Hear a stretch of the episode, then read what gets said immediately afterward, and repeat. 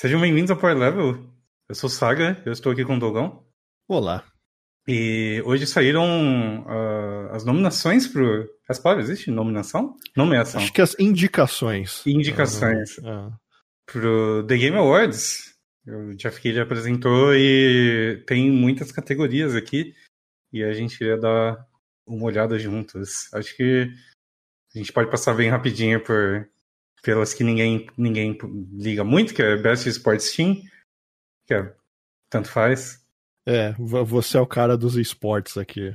Eu, de um esportes específico. A, a, a, divisão de esportes do Calibre tá muito ruim. A gente precisa contratar alguém que joga todos os jogos, mas. O único time que eu reconheço aqui é Team Secret do Dota.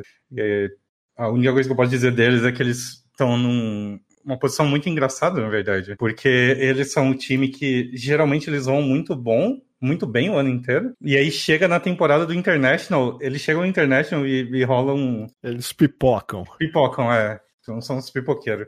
Aí esse ano não teve International. Então sabe o que aconteceu? Eles dominaram tudo que eles jogaram o ano inteiro. Cara. É, Esse meio... cara não tem clutch nenhum, mano. Nenhum. É meio assustador. E aí, tipo, e pro azar deles, não que eles se importem com esse tipo de, de, de, prêmio. E francamente, Dota nunca ganha nada nesse tipo de prêmio, não, não importa o que aconteça. Tipo, Jesus pode descer aos céus e salvar todo mundo num campeonato de Dota e, e vai ser uma nota de rodapé em site de esporte, sabe? É verdade. Então, meio que não importa, mas eu ia dizer que eles foram bem o ano inteiro. Eles, come... eles perderam, tipo, os três primeiros sets do ano nas últimas duas semanas, ou alguma coisa assim. Então eles começaram a pipocar no fim do ano também. Então... Perdeu o gás. Perdeu o gás, é. Mas uh, aí tem Best Sports Host. Você conhece alguns nomes aqui? Eu conheço. Eu conheço o Machine. O Machine é. Strike. Ele é muito bom. Ele fez um, alguns eventos de Dota. Esse ano não, porque não teve porra nenhuma, né? então ele fica no CS mesmo. Mas ele é muito bom. Eu acho ele, ele como host é é, um dos melhores. Eu acho ele ótimo, realmente. É, é, essa, essa categoria esse ano deve ter tido muitas baixas aí. Sim. com os, os uh, não só com a falta de eventos, mas com eventos e acusações, etc., que rondaram o mundo dos esportes. Então, uma galera ficou sem emprego. Olha, é verdade. É. Foram dois tipos de baixa, né? Falta de é. evento é. e, e, o, o, o Meet You, que derrubou é, um monte de gente. Mas eu lembro, tipo, por exemplo, é que o Grant não era host, mas ele foi um que ele fazia muito comentário de Dota e desapareceu da face da Terra. Uh, outro foi o Toby One, que também era comentar, comentarista de Dota e também desapareceu da face da Terra. Cara, era o Galvão Bueno do Dota, né? Galvão Bueno do Dota, exatamente. Porque tem vários que eles vão aparecendo na cena e, e eventualmente você se acostuma com ele, mas ele tá ali na cena faz tipo 5, 6, 8 anos. O Toby tá fucking. Ele, é, ele sempre narrava. Sempre era ele que narrava a final do International. Sim, é. Porque ele é o cara do play-by-play, -play, que é, tipo, muito, muito tradicional. Então ele é essencialmente Galvão Bueno mesmo. É. A gente não vai, ver ele. Ever, eu acho.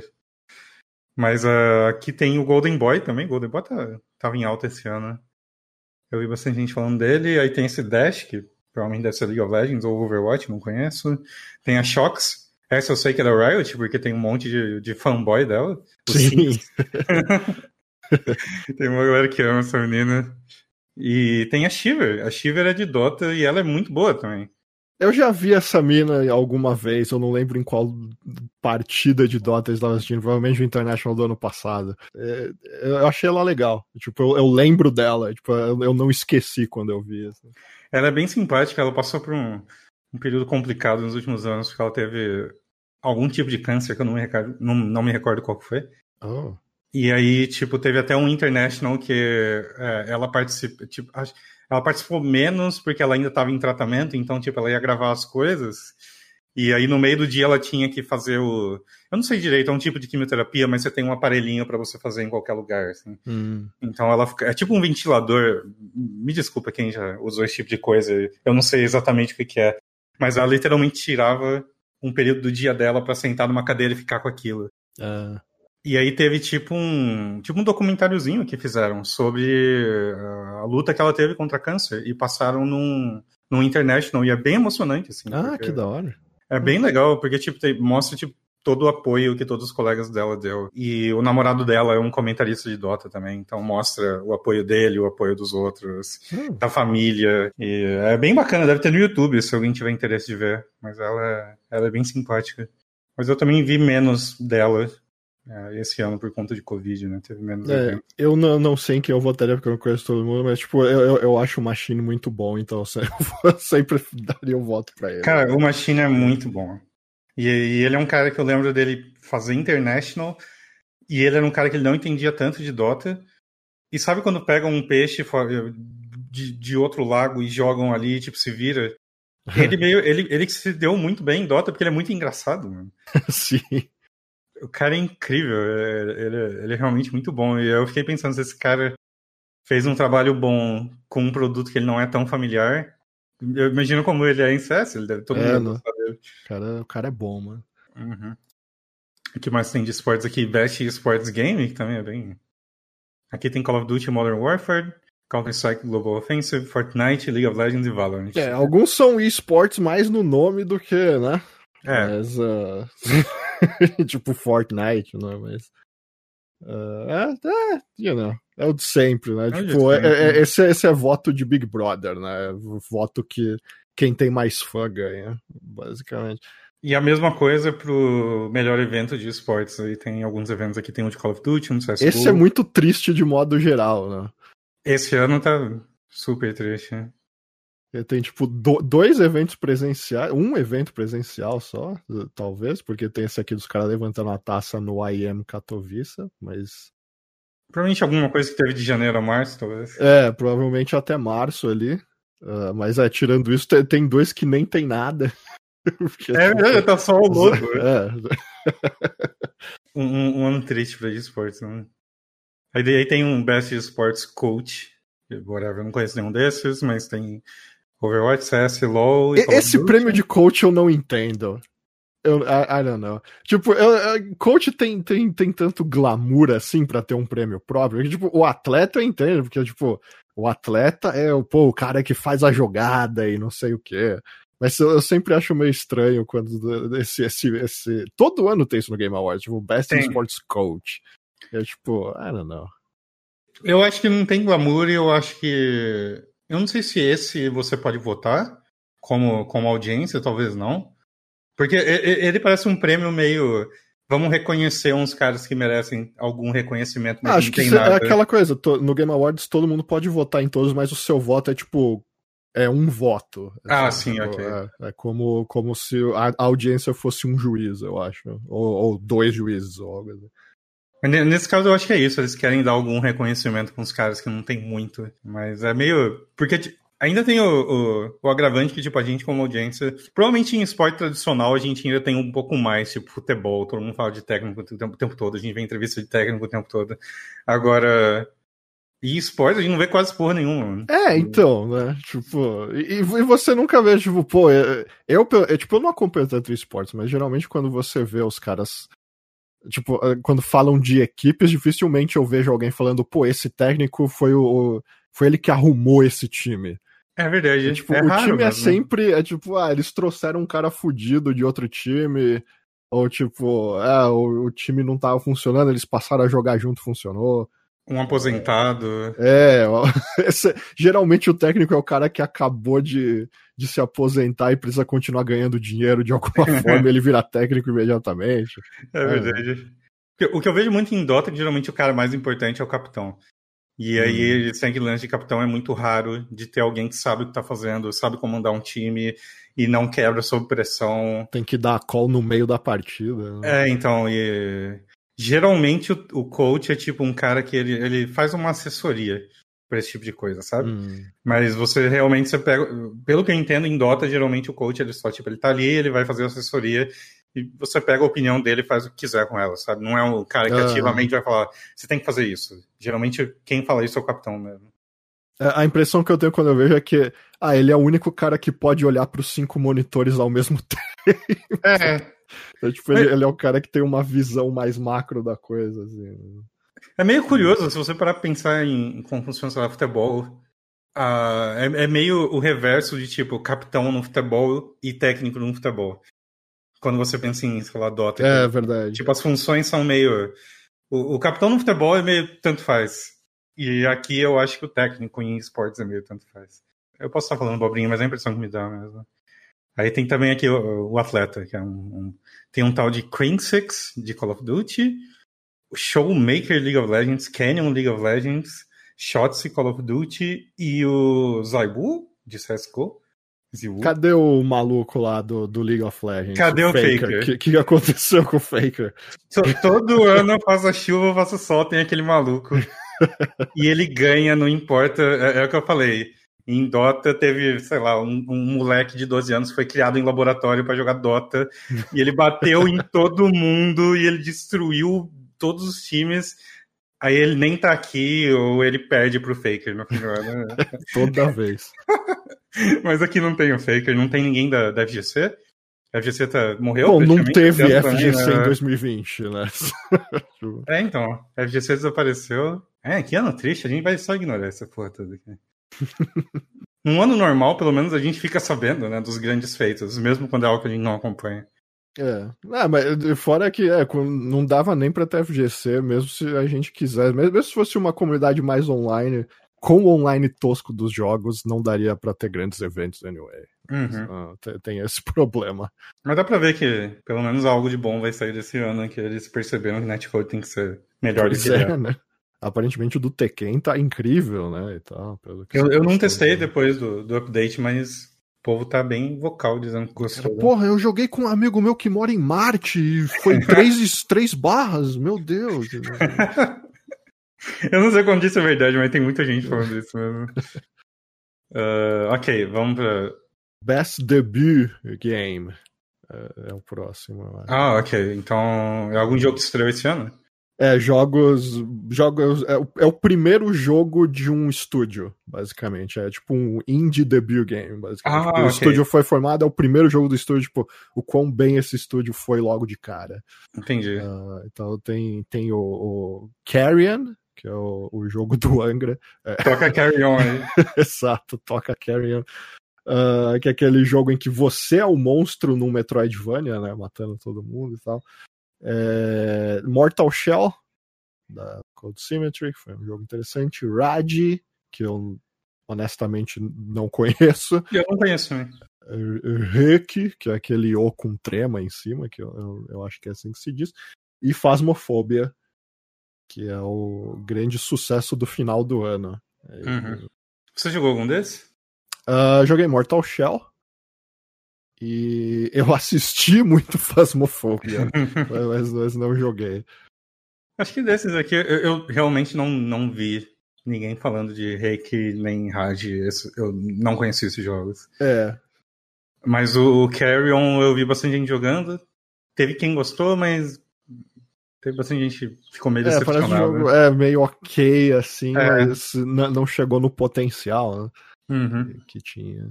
Aí o Mortal Shell eu joguei e eu achei ele bem bom. Eu fui. Eu joguei esse jogo bem, tipo, com aquele preconceito que eu tenho com qualquer clone de Souls, né? Porque eu sempre fui da opinião de, tipo, pra que, eu vou jogar os clones de Souls se eu posso jogar Dark é. Souls mais uma vez? E eu acho que no, no início do, do Mortal Shell, ele, ele total, total faz sentido ter esse preconceito absoluto, porque, tipo, cenários não são forte de Mortal Shell at all. Então, tipo, quando você chega no cenário e, e o cenário chega a ser confuso porque todas as saídas são iguais, Uhum. Tipo, o cenário da floresta antes de você chegar no grandão aprisionado lá. Eu, tipo, nossa, tem quatro lugares pra eu ir, todos eles parecem exatamente iguais, não tem nenhum deles que fala, tipo, hey, vem pra cá pra ver o que que tem e tal. Uh, eu, tipo, oh, não. Já tá, uh, lá vamos nós de novo. Mas uh, acho que é o combate, né, que, que é. faz esse jogo ser da hora. Ele é bem gostosinho e eu tinha a impressão que. É o que eu falei, nesses clones de Soul, geralmente o que eles é, falham e, e, dão com a cara no chão, dão com a cara na parede é quando o combate não tem peso, ou então o personagem é muito leve, ou sua arma é muito leve, correr é ruim, a esquiva é ruim, sabe? Tipo, eles é. mudaram alguma coisa muito básica, tipo, sei lá, o tanto de frame invencível que você tem no teu rolamento. Aí se você muda isso, você tá muito acostumado com Souls, eu já fico meio incomodado. Mas o Mortal Shell. Eles foram no extremo oposto. Né? É. tudo é extremamente pesado em Mortal Shell. É. Uh, é impressionante. Mas eu achei ele bem satisfatório de jogar, assim. Não... Sim, é. O, o, negócio de, de endurecer e tal, tipo. É um negócio muito desengonçado quando você não entende, mas quando você pega o jeito depois de, tipo, passar o primeiro mundo e tal, você, uau! Uhum. Tipo, isso aqui faz sentido. E aí você vai percebendo que você é mais forte do que você achava que você era, né? Com, tipo, você pode dar os ataques e endurecer no meio do ataque para dar mais dano e tal. Não, é verdade. Tem, tem. Eles fazem bastante com pouca coisa, com poucos uh, sistemas. É, é, tipo, Fasmofobia eu, eu, eu não votaria porque ele ainda não tá pronto. Uhum. Uh, ele, ainda, ele ainda é meio cru. Eu gosto muito da proposta dele, que, tipo, ele é um jogo de terror que não é tão de terror assim. Tipo, você é o cara que tá. Você é o olheiro dos fantasmas, basicamente. tá indo lá para confirmar que tem mesmo fantasma naquela casa e depois os, os Ghostbusters vão vir aí pra, pra, pra pegar o fantasma. Mas, uh, mas acho que ele ainda tá um pouco cru, assim, tipo, falta mais variedade, um pouco de, de outras coisas nele. Eu votaria em Mortal Shell, I guess. Eu, eu gosto do conceito do, é, tá assombrado aqui. Bora, não, bora. É, Exato. É, tipo, ó, tá assombrado, é um, é um fantasma desse tipo aqui, ele faz isso aqui, agora você pode chegar aqui com a sua arma e matar ele, depois que eu já fiz todo o trampo pra você. É, é. traga o, o, tipo específico de exorcista que você precisa pra esse fantasma aí. É. Mas é, eu não sei muito o que pensar desses jogos que estão em Early Access brotarem nessas votações. Eu não sou muito fã disso. É, eu, eu acho que eles fazem meio caso a caso, assim. É. Né? Tipo, quando PUBG, eu acho, concorreu, ele ainda tava em Early Access, I guess. Uh, e aí a galera, tipo, ah, isso não vale, não sei o quê. Uh, eu acho que eles fazem o certo de, tipo, cada caso é um caso aqui. Uhum. Tipo, PUBG não ia mudar muito quando ele saísse do, do 0.9 pro 1.0. O jogo já tava todo ali. Tanto que nem ganhar um mapa mais. É, ele só ganha mapas a mais, etc. E as mudanças. Existem várias mudanças, mas elas não mudam o core do jogo. Phasmophobia acho que é a mesma coisa. A gente já sabe, o jogo é isso aqui. Ele só vai ficar mais variado e vai ter mais coisas, etc. É, é curioso, porque se eles simplesmente pegassem, ok, a gente não vai deixar nenhum Early Access, eles começam a ter aquele problema do jogo que estourou em Early Access, mas ano que vem, quando ele é lançado, ninguém lembra dele. É. Aí você, tipo, aí agora a gente bota ele na votação, sabe? É meio... Eu, eu acho que eu gosto do jeito que eles fazem. É. É, ou, ou, mesmo, sei lá, é, o jogo já é um sucesso durante três anos e aí 1.0 só sai depois. É tipo, agora, amigo, o que tá acontecendo? É, pois é. Desses aqui, o meu seria o Mortal Shell também. Mais ou menos pelo mesmo motivo, por mais que eu tenha gostado do Phasmophobia. Eu acho o Mortal Shell bem impressionante, pelo que ele é. E era uma equipe bem pequena também, essa Cold Symmetry. É, tanto que é um jogo curto, né?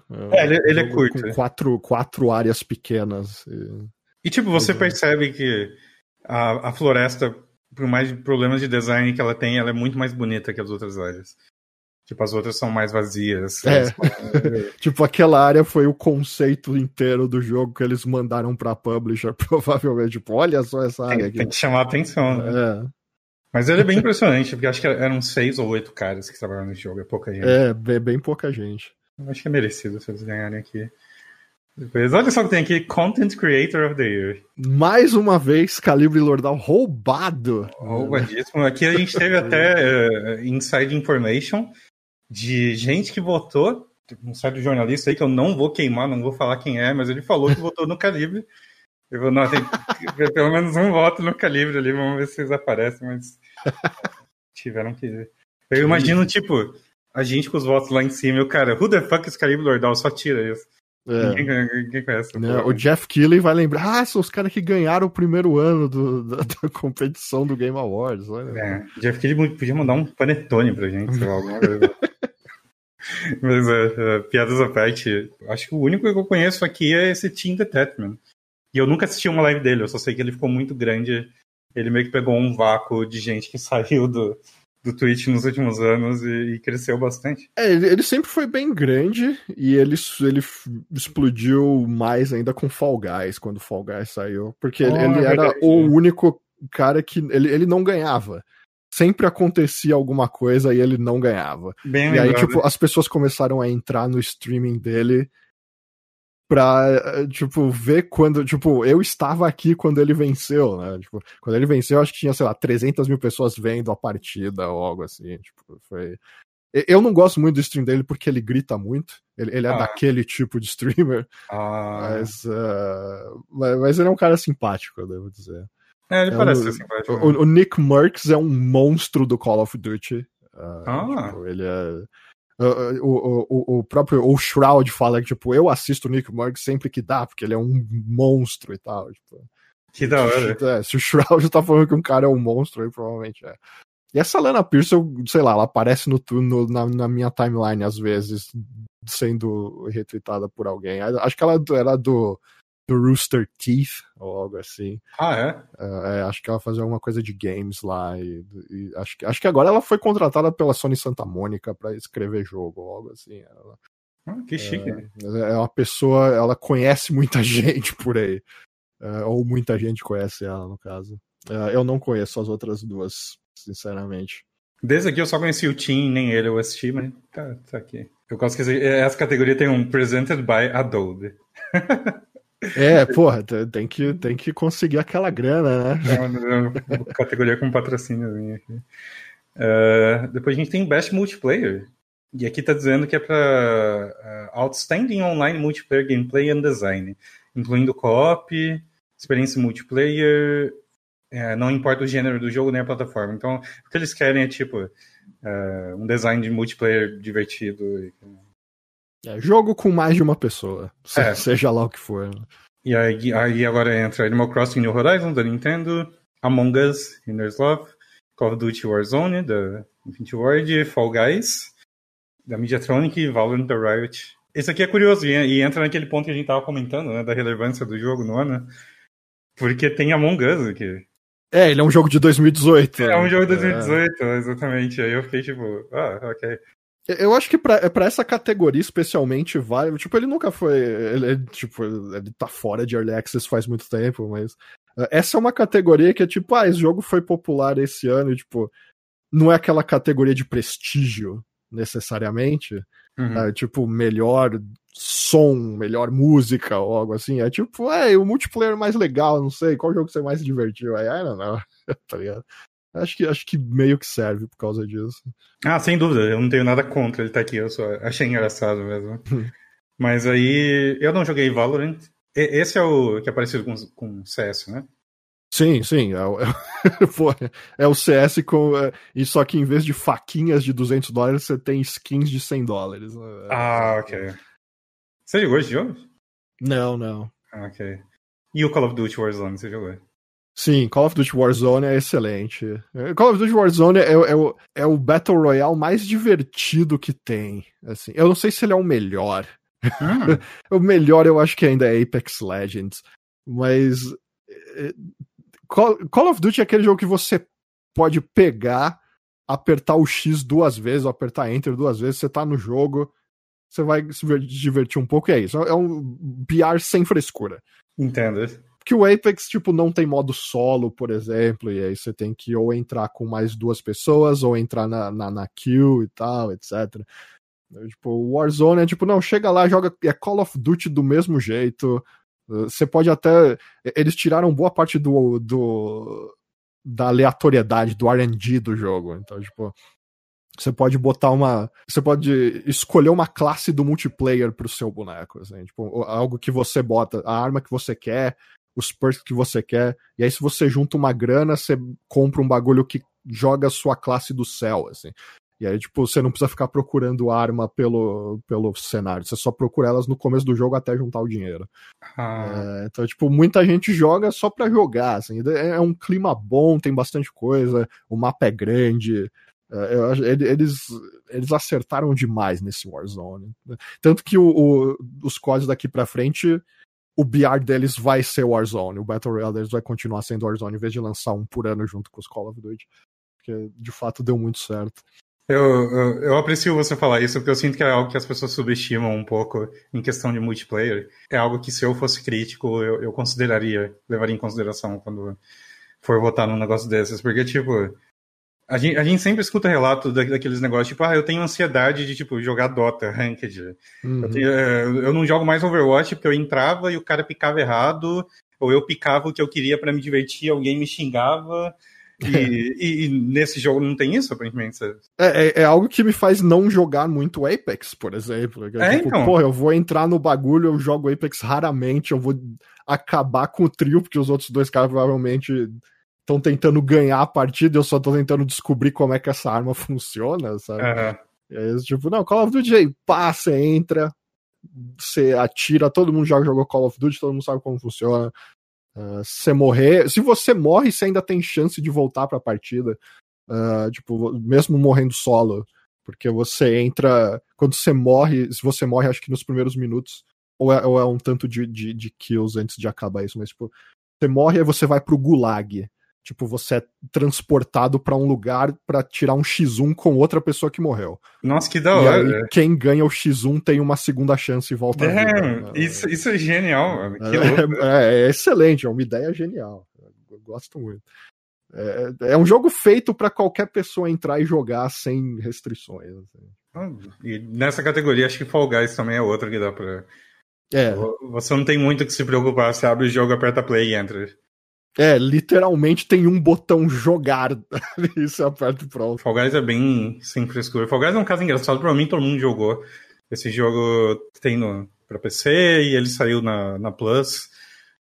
Acho que foi um dos maiores fenômenos por uma O jogo mais baixado da história da PlayStation Plus. Ah, é mesmo? É.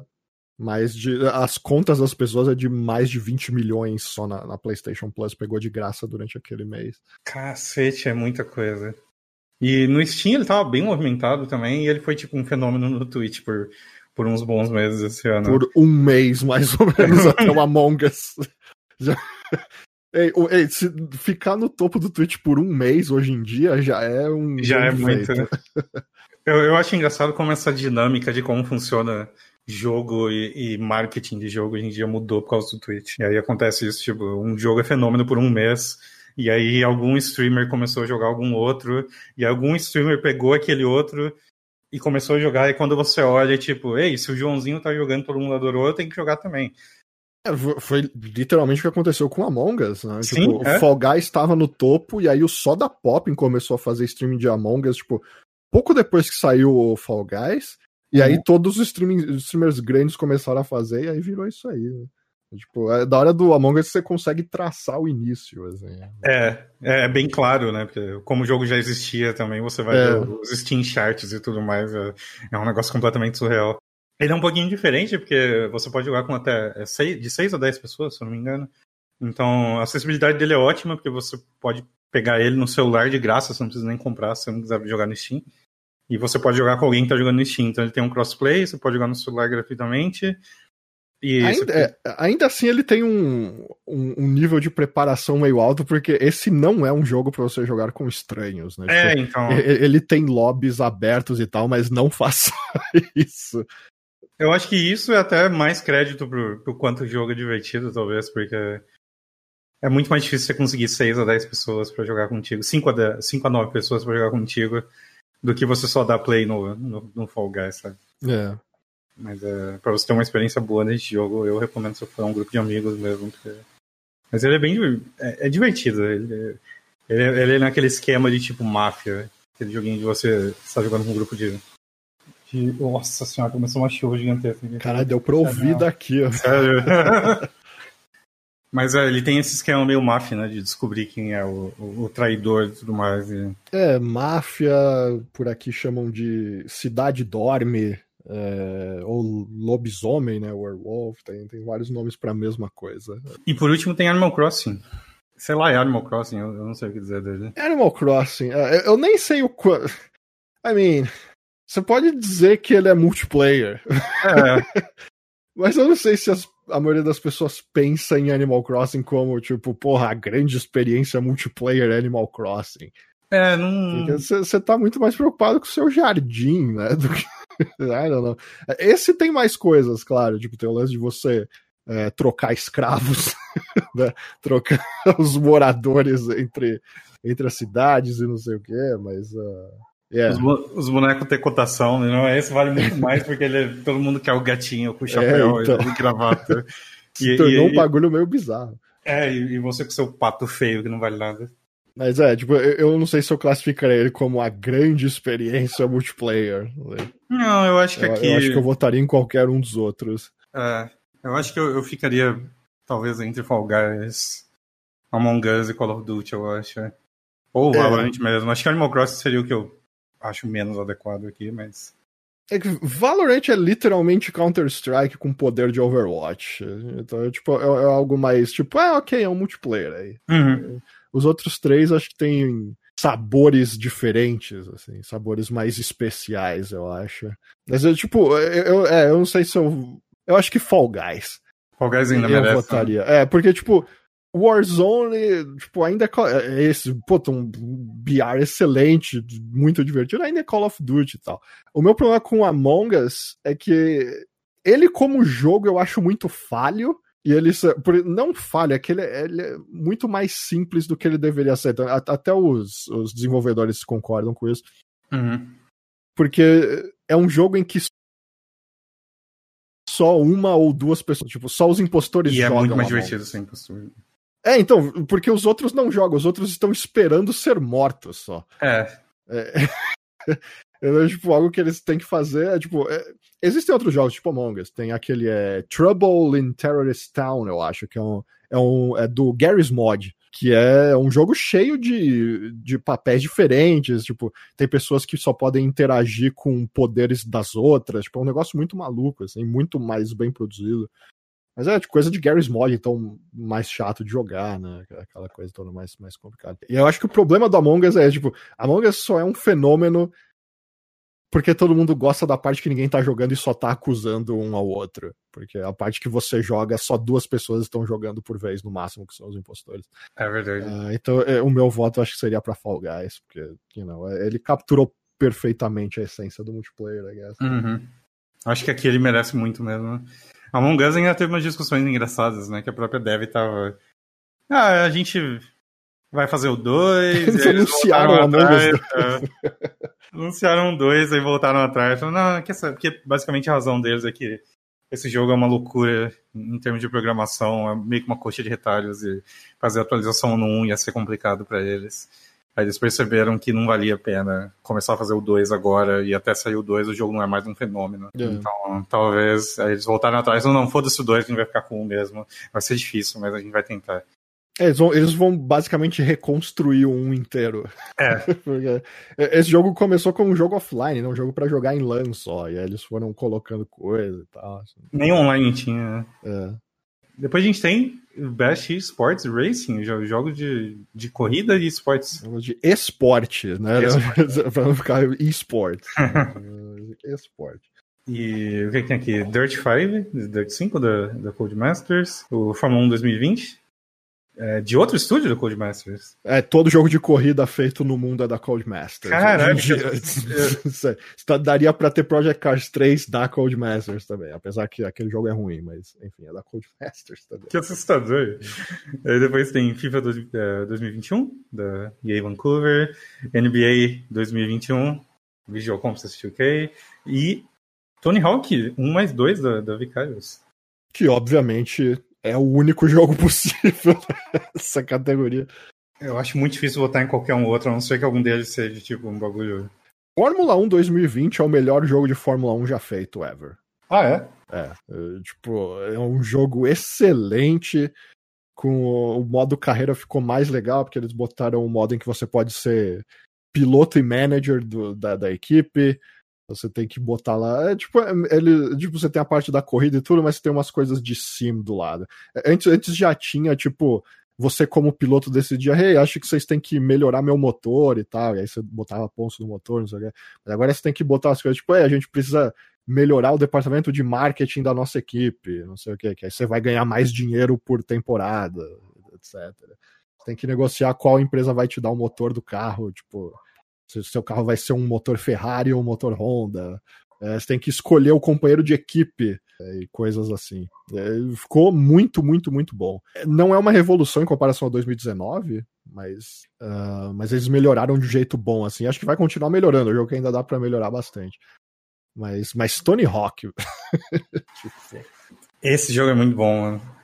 Eu, Teve alguma coisa que você não gostou? No, no, não, no... Eu, eu, eu, dei nota 10 pra esse então, jogo. Então, eu não ele... dou notas 10 com frequência. Ele não tem nada de ruim essa porra de jogo. Tipo, eu gostei de literalmente tudo. Até as coisas novas. As músicas novas, né? É, essa é a parte que eu não gostei tanto. Mas. E, e, e, e, tipo, não é nem por eu, por eu, tipo, estar sendo boomer ou algo do tipo. É tipo, eu, muitas delas eu ouviria tranquilamente fora do Tony Hawk, mas eu acho que elas não combinam enquanto eu estou jogando Tony Hawk. Sabe? Então, ah, entendi. Que curioso, eu achei que a maioria tá, tá quase tipo. É, é, entrou tão no clima que algumas passam e eu nem sei direito se ela tava no original ou não. eu, eu é. achei que a maioria combinou. É, eu aí... joguei. Você jogou muitos antigos? Eu joguei bastante, cara. Mas principalmente o 2. O 1 um e o 2. É, eu joguei mais o 2 também. Tipo, eu, é tudo muito vivo na minha mente da época que eu joguei Tony Hawk 1 e 2, assim. É. Tipo, eu, eu, tenho essas as músicas originais, tipo, eu ouço elas até hoje, tá? É, tipo, primeiro eu tava pensando, tipo, ah, se pá, eu só tô tendo uma resistência aqui porque não são aquelas músicas. Mas quanto mais eu jogava com elas, mais eu ia tirando elas da playlist, assim. E, tipo, ainda tem uma meia dúzia de músicas lá que são ótimas. Tipo, uma, uma, uma dúzia, porque eles, eles acrescentaram umas 30 músicas novas. Né?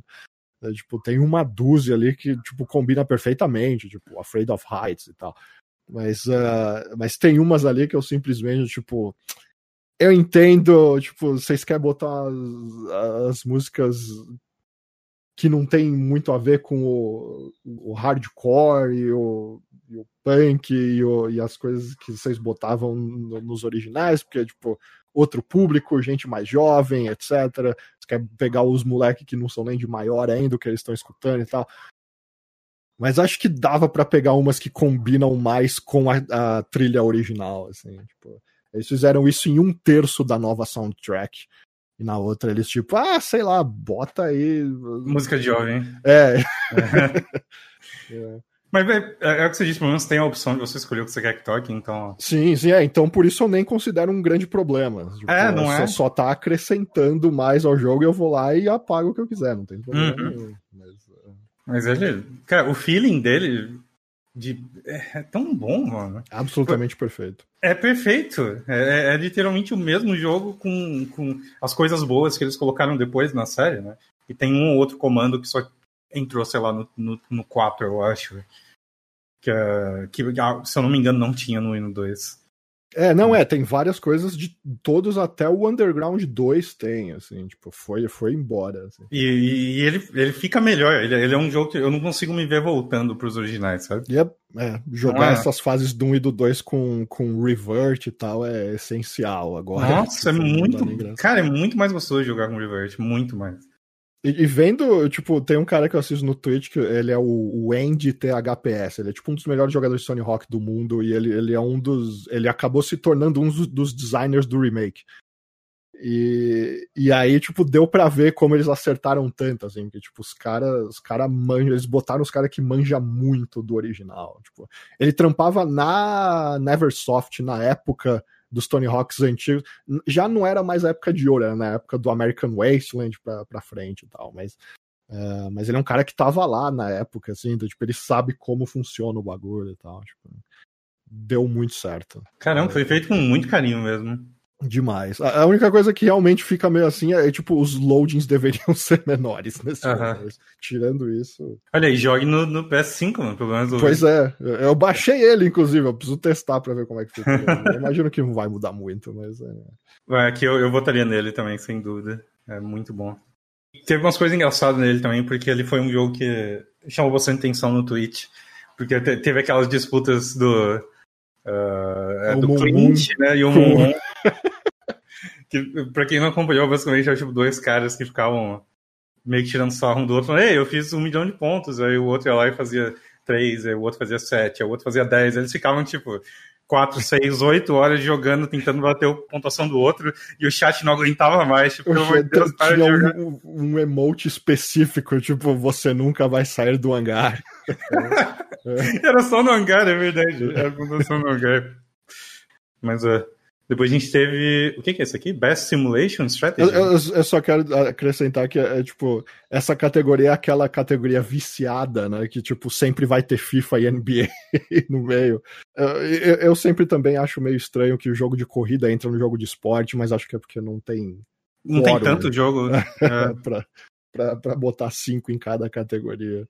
Mas, tipo, NBA 2K acho que nunca mais vai vencer do jeito que esse jogo funciona hoje em dia. Mas, uhum. anyway. Você é a favor de, tipo, chutar esses jogos quando eles não forem tão bons? É, mas não tem como, porque, tipo, você precisa ter jogo de esporte, e os dois jogos de esporte grande que existem são FIFA e NBA. É. Não tem como eles ficarem de fora. Acho que é difícil, não. Nunca vai ter um WWE 2K aqui. Né? É. é que, que, grande perda. Mas, é. Aí aqui tem Simulation Strategy, Uh, o melhor jogo focado em simulação por turno ou em tempo real, ou game, é, gameplay de jogabilidade e estratégia. Ok, então a gente tem Crusader Kings 3. Desperados 3, eu nem sabia que tinham feito um Desperados 3. Gears Tactics, ok. Microsoft Flight Simulator. E XCOM Chimera Squad. What? Flight Simulator. Bom, ele é um jogo. É que ele fica tão. Ele é um simulador, né? Mas ele fica tão distoante dos outros aqui. É, é a mesma coisa do negócio de esporte, né? Tipo, você pode dizer, porra, mas não, automobilismo é esporte. Tipo, ah, beleza, mas é meio estranho. É igual aqui, né? Tipo, simulação e estratégia. Tipo, esse é o único de simulação no meio e fica é. meio, meio, estranho. É. Mas uh, eu não tenho nada a dizer sobre nenhum dos jogos, porque eu não joguei nenhum deles. Eu não joguei nenhum deles, mas uh, tudo que eu vi do Microsoft Flight Simulator é incrível. E eu gosto especialmente porque ele, é, ele é um jogo tipo Crisis quando saiu. Porque é tipo um jogo do futuro saindo agora. Ah, é? Ele é então, tipo, qualquer PC no mundo sofre para rodar ele no talo. É ah. É maravilhoso, assim, tipo. Além de todo, tipo, você vê os caras fazendo as simulações. Você tá ligado que Flight Simulator é, é o jogo que mais atrai os caras malucos, né? Sim, sim. É, que é os caras que ficam lá, porra, não, tipo, infelizmente hoje às 8 horas eu tenho que ser torre de comando no meu mod de Flight Simulator, é aquele negócio. O que eu acho fantástico, não tô dizendo maluco no mau sentido, mas. É, tem, tem um multiplayer assim, tipo. Ah, tipo, no, nos outros. Qual, qual, que é a versão? Eu não lembro, mas, tipo, você tem, tem os caras que são. Os caras são mesmo, tipo, torre de comando. Porque, tipo, que tem louco. um monte de avião e fala, hey, você tem permissão para descer e não sei o quê. Caralho. É, nesse eu não sei como é que funcionam os mods em Flight Simulator. Eu não sei como é que tá a situação nesse novo. Eu sei que nesse novo tem uma loja para criadores venderem mods deles. Tipo, tem é, expansões oficiais que a Microsoft lança, tipo, a Microsoft lançou um negócio, tem, ah, tem o aeroporto de, de Narita é, recriado perfeitamente pela Microsoft tal. Uh, e tem outras coisas que são tipo, não, esse cara aqui no, no quintal dele lá fez o, o aeroporto de Viracopos em Campinas. I don't know, você pode comprar dele. Ah, ele lembra um pouco o Eurotruck, então. É, mais ou menos, né, né, né nesse estilo. Eu sei que tem uma galera bem apaixonada, porque eventualmente alguém chama o, o Flight Simulator de jogo. E aí vem alguém muito puto falando que é um ah, simulador. Ah, não, não é jogo, é um simulador, é verdade. Vai, vai, lá participar do Simulator Awards, então. É. Ele não devia estar aqui. É. de como é que você está colocando o Flight Simulator do lado de, de Gears Tactics? Né? Que, que merda é essa? Uh... Desperado, Desperados é tipo comandos, né? É, se eu não me engano é tipo comandos, exatamente. Okay. Uh, só que no Velho Oeste. Uh, eu nunca joguei Desperados. Eu também não. Uh, uh, Gears Tactics, todo mundo fala que é muito bom. Gears Tactics é basicamente XCOM, que também está ali presente. Que também tá ali, é, é. Basicamente XCOM com skin de Gears. O que não é uma coisa ruim, porque, tipo, Gears é um jogo de murinho e XCOM é um jogo de estratégia de murinho. Então, tipo, dá, dá certinho. E Crusaders Kings, que eu acho que é o jogo que mais. Crusader Kings, que é o jogo que mais fez barulho, eu acho, desses esse ano. Porque era tipo, ah, meu. Uou, o que, que aconteceu com o seu. Ah, oh, shit, peraí.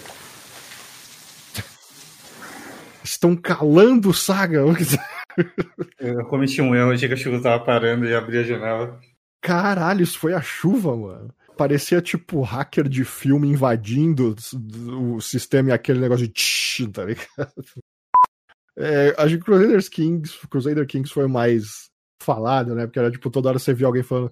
É, infelizmente o, o meu irmão casou com o meu filho e depois me assassinaram. É, tipo, é, é o jeito que Crusader Kings costuma terminar, assim, né? Tipo, uh, esses jogos de grand strategy da, da, da, Paradox que tem um milhão de coisas, tipo um Civilization ao extremo. É... Não, as pessoas gostam muito desses jogos. Eu, eu sou burro demais para jogar esses jogos, uh, tipo Crusader Kings e afins. Mas uh, por isso eu votaria no Flight Simulator. Por mais que nem seja. De fato, eu entendo quando os caras falam que é o simulador, porque, tipo, você não tem um objetivo em Flight Simulator. Você sai voando por aí, né? Sei lá. Apesar que tem uns challenges agora né, nesse aí, tipo, pouse nessa pista é extremamente difícil e tal. Né? Mas mesmo assim, eu acho que o, o, o, espetáculo visual que ele traz, etc., é tão incrível que o meu voto seria dele. Ah, ok. Fica, dificulta um pouco você votar quando a categoria tem umas coisas tão diferentes assim. É. Mas é, pelo que você falou, o, o, pacote do Flight Simulator é bem caprichadinho. Tem muitos Fora que Crusader Kings é o famoso This Isn't Even My Final Form, que os jogos da Paradox começam meio pelados, e aí eles vão lançando expansões a cada mês.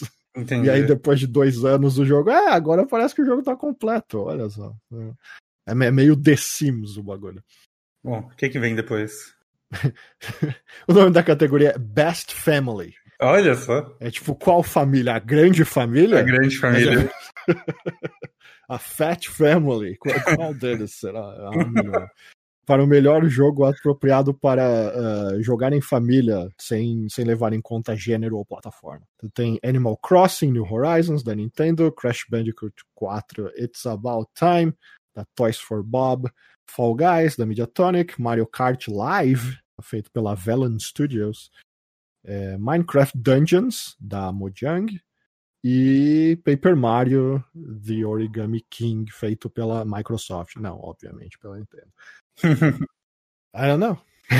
eu, eu, eu acho que Animal Crossing aqui. É, é, é, é I guess.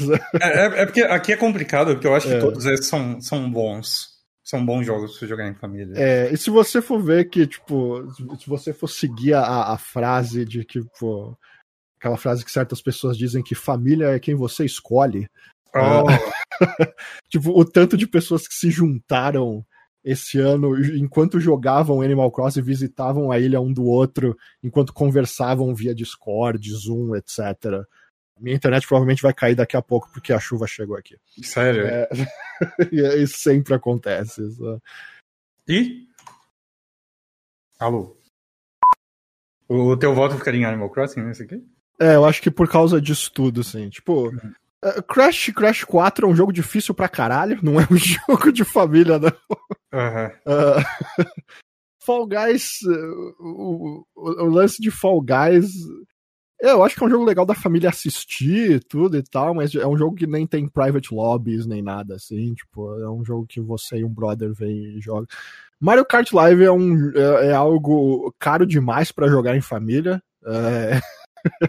fucking 100 dólares por, por kit. Minecraft Dungeons, I guess. E Paper Mario também é um, é um jogo single player, né? Tipo, acho que eles pegaram uns jogos, jogos rated E for everyone e tacaram aí no meio. Uhum. É porque o Fall Guys eu, eu consigo ver aqueles lances tipo. Ele é simples o suficiente pra você dar pro seu filho de 6 anos e. É, isso é verdade. Isso é verdade. Sabe, você vai sentar do lado dele e vai jogar. Mas eu acho que você não consegue, por exemplo, se eu tenho um PS4, tá eu e meu filho, a gente quer jogar juntos ao mesmo tempo, tem como? Eu acho que nem tem como. É, não, não. Então você teria que colocar o um moleque em outro computador, por exemplo.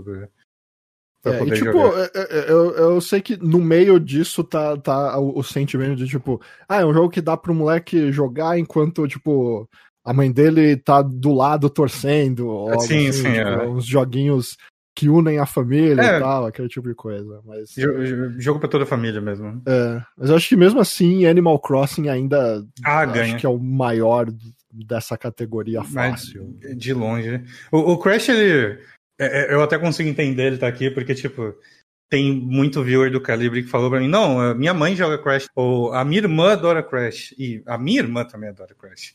Então, tipo, eu, eu, eu, E são, tipo, pessoas que nem jogam videogame. É, todo mundo gosta de Crash, até é, porque todo então... mundo era novo na época do, uhum. do, do, do, antigo. Então, acho que se você levar isso em consideração, tipo, é, é como assistir um desenho animado e todo mundo gosta de brincar nele, eu até entendo. Mas eu acho que aqui ninguém supera Animal Crossing, não tem como, cara. É um jogo feito para isso, né? Ele pra é feito para isso, não, não, não só tem curtir nem... com os outros, assim, tipo... Não, não tem nem como se disputar com os outros, é...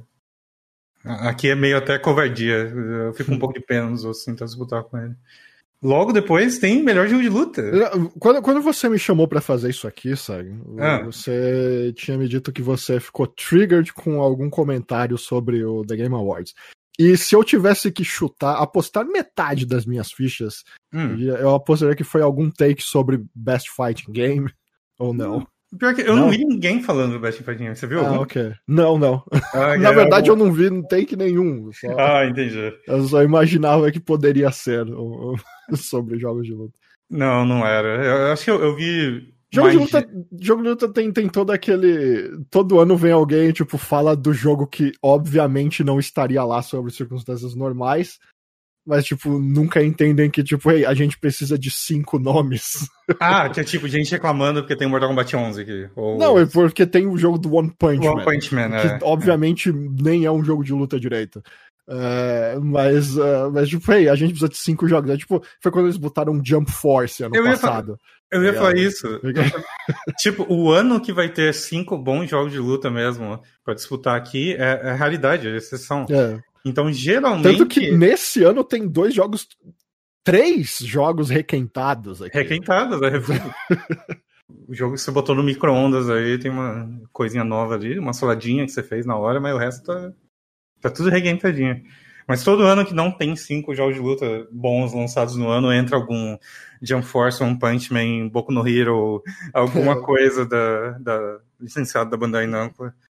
E aí esse ano tem provavelmente, na minha opinião, o melhor deles, e o único que é de fato um lançamento aqui, não é refugo, não é requintado. Grand Blue, né? O Grand Blue versus da, da Assassin Works. Eu, eu gosto bastante dele. A única reclamação é que eles nerfaram a Ladiva. Mas uh, ele é bem divertido. Uh, esse jogo merecia um netcode melhorzinho. É, é, é, ele é um jogo que tem algumas uh, falhas em geral. É, é, um, é um daqueles jogos, tipo, você vê os devs de jogos de luta japoneses sempre tentando fazer trazer soluções, as soluções mais óbvias possíveis para os problemas. É. Uh, e se ela é tão óbvia, provavelmente é porque alguém já tentou e não deu certo. E eu, eu ainda uh, acho que entra aquele lance de, às vezes eles tentam soluções para problemas que não são necessariamente problemas. É, acho que, acho que é mais por esse lado que eu tava querendo chegar, na verdade. Foi o, o lance do Grand Blue Fantasy Versus que muita gente reclama, é o lance dos combos, né? Que, tipo, tem uns combos fáceis pra caralho pra fazer. E, tipo, você bota eles lá porque você quer que o novato jogue, mas a única coisa que vai acontecer é que quando o novato pegar alguém que sabe jogar, alguém que sabe jogar vai destruir ele muito mais fácil, porque é muito mais fácil de fazer os combos. Né? Uhum. Essa é uma das coisas que eles poderiam ter pensado um pouco melhor. Mas é, é mas, mas é a, a, produção do jogo é absurda, né? Tipo, os caras têm dinheiro infinito para fazer o que quiser com o Gran Blue, mas mesmo assim deu certo. Uhum.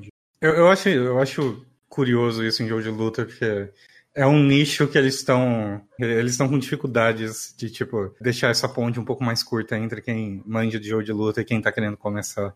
Então a gente tem tipo um monte de tentativa de deixar a barreira um pouco menor e ainda ninguém consegue fazer direito, porque eles querem chegar num ponto onde qualquer um consegue jogar igual Fall Guys, onde qualquer um consegue entrar igual, sei lá, um, um outro multiplayer. É, o que né, Fortnite, vai contra o princípio do gênero. É, acho que é, é o que eles não entendem, assim, tipo, você não cria uma comunidade grande tornando o jogo fácil, tipo, é, é algo que eu, é, tipo, isso é algo que eu poderia falar por horas, assim, mas é, é, é muito fica muito óbvio como boa parte do, do da, da, da, cabeças dos jogos de luta não olham pro resto da indústria de videogames. Tipo, é. não de agora. Isso, se é isso tivesse sempre. acontecido 20 anos atrás, jogo de luta não teria morrido junto com os arcades naquela época, por exemplo.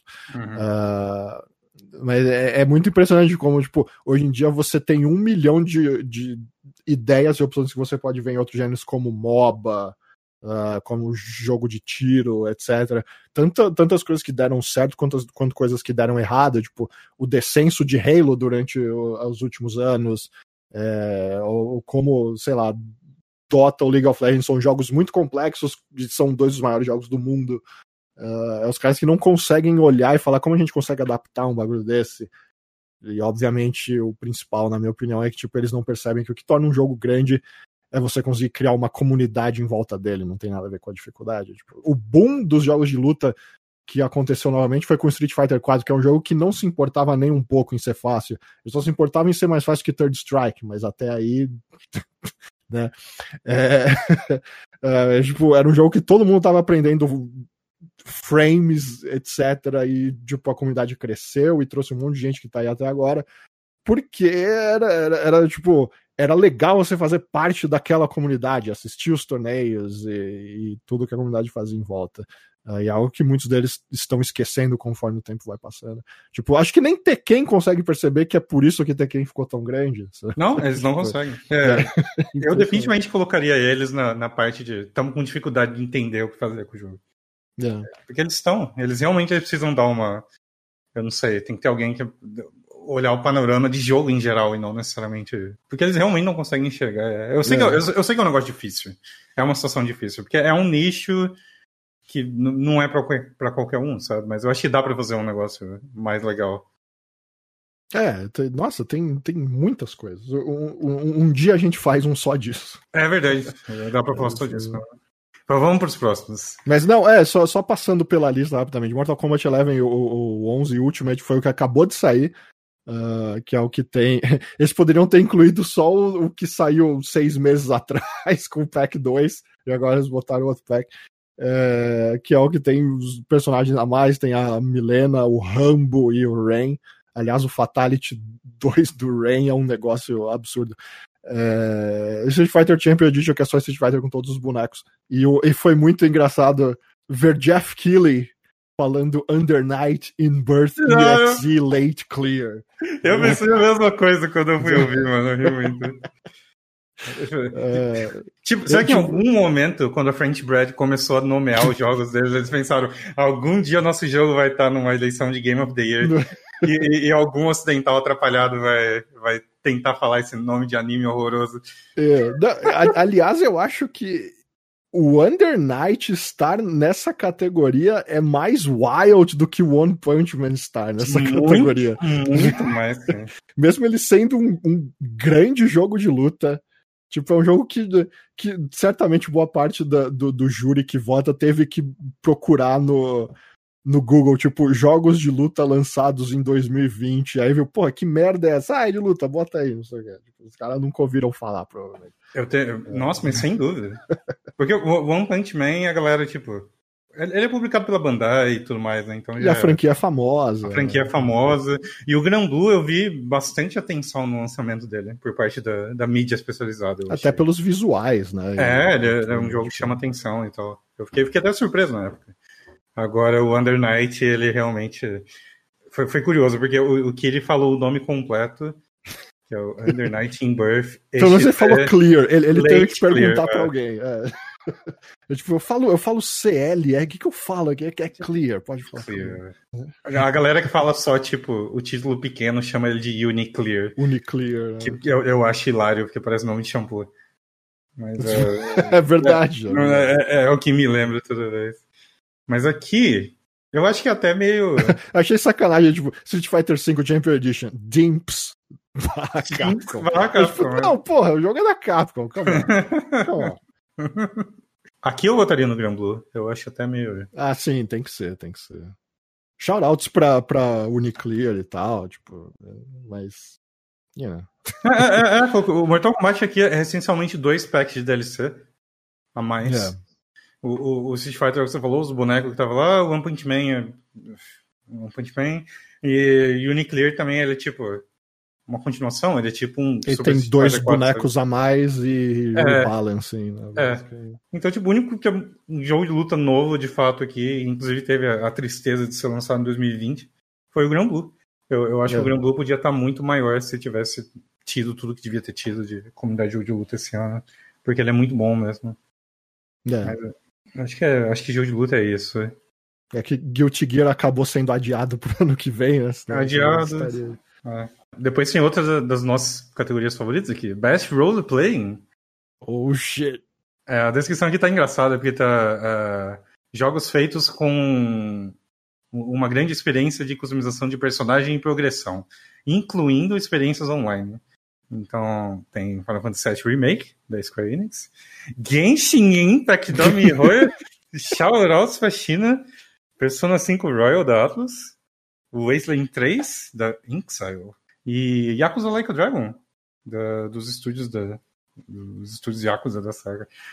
É, oh boy, esse aqui tem. Genshin entrou nisso aí, obviamente, porque tem um monte de maluco no júri completamente viciado, viciado. vendendo a casa jogando Genshin Impact. O cara precisa falar: não, eu preciso dizer que ele é um dos melhores jogos do ano aqui, cara, pra justificar os milhares de dólares que eu tô gastando nessa porra. Ele tem que justificar, é. justificar a ligação do, do gerente do banco preocupado. Você fez todas essas compras pra uma tal de Mihoyo? é, é, é, um, é um joguinho. Ah, então tá tudo bem, não precisa desbloquear o cartão. Mas, uh, é, oh boy. Eu, eu, tenho bastante coisa pra falar de Genshin Impact, mas acho que eu posso falar em outra ocasião também. Mas, uh, eu acho eu que não joguei tem... até agora, cara. Cara, eu, esse, esse, jogo ele tem seus métodos, assim. Ele tem. Ele ainda segue a forma. Ele é um gacha, ele segue a fórmula de gacha. Eu sei que tem gente que odeia isso. Mas uh, um negócio que nunca me atraiu nesse tipo de jogo, geralmente gacha é um jogo de menu. E é. isso, isso aqui, ele, ele, o feeling dele é que você sente que é um jogo de verdade. Já é, é tipo... eu, eu, acho que ele tá fazendo sucesso justamente por não ser um jogo de colecionar JPEG. Sem é, dúvida. Tipo, você tem o. É, é, um, é um cassino de waifus? É, um cassino de waifus, mas. Uh, mas você tá lá jogando, né? E tem, porra, é, é, um, é um jogo que você não sente vergonha de jogar no console. Uhum. Porque, tipo, você não lançaria, tipo, sei lá, o, o Gran Blue de celular no PlayStation 4. Uhum. E, tipo, ia falar: não, pô, tô aqui jogando Gran Blue na minha TV de 55 polegadas, tá é. ligado? É. Esse parece o.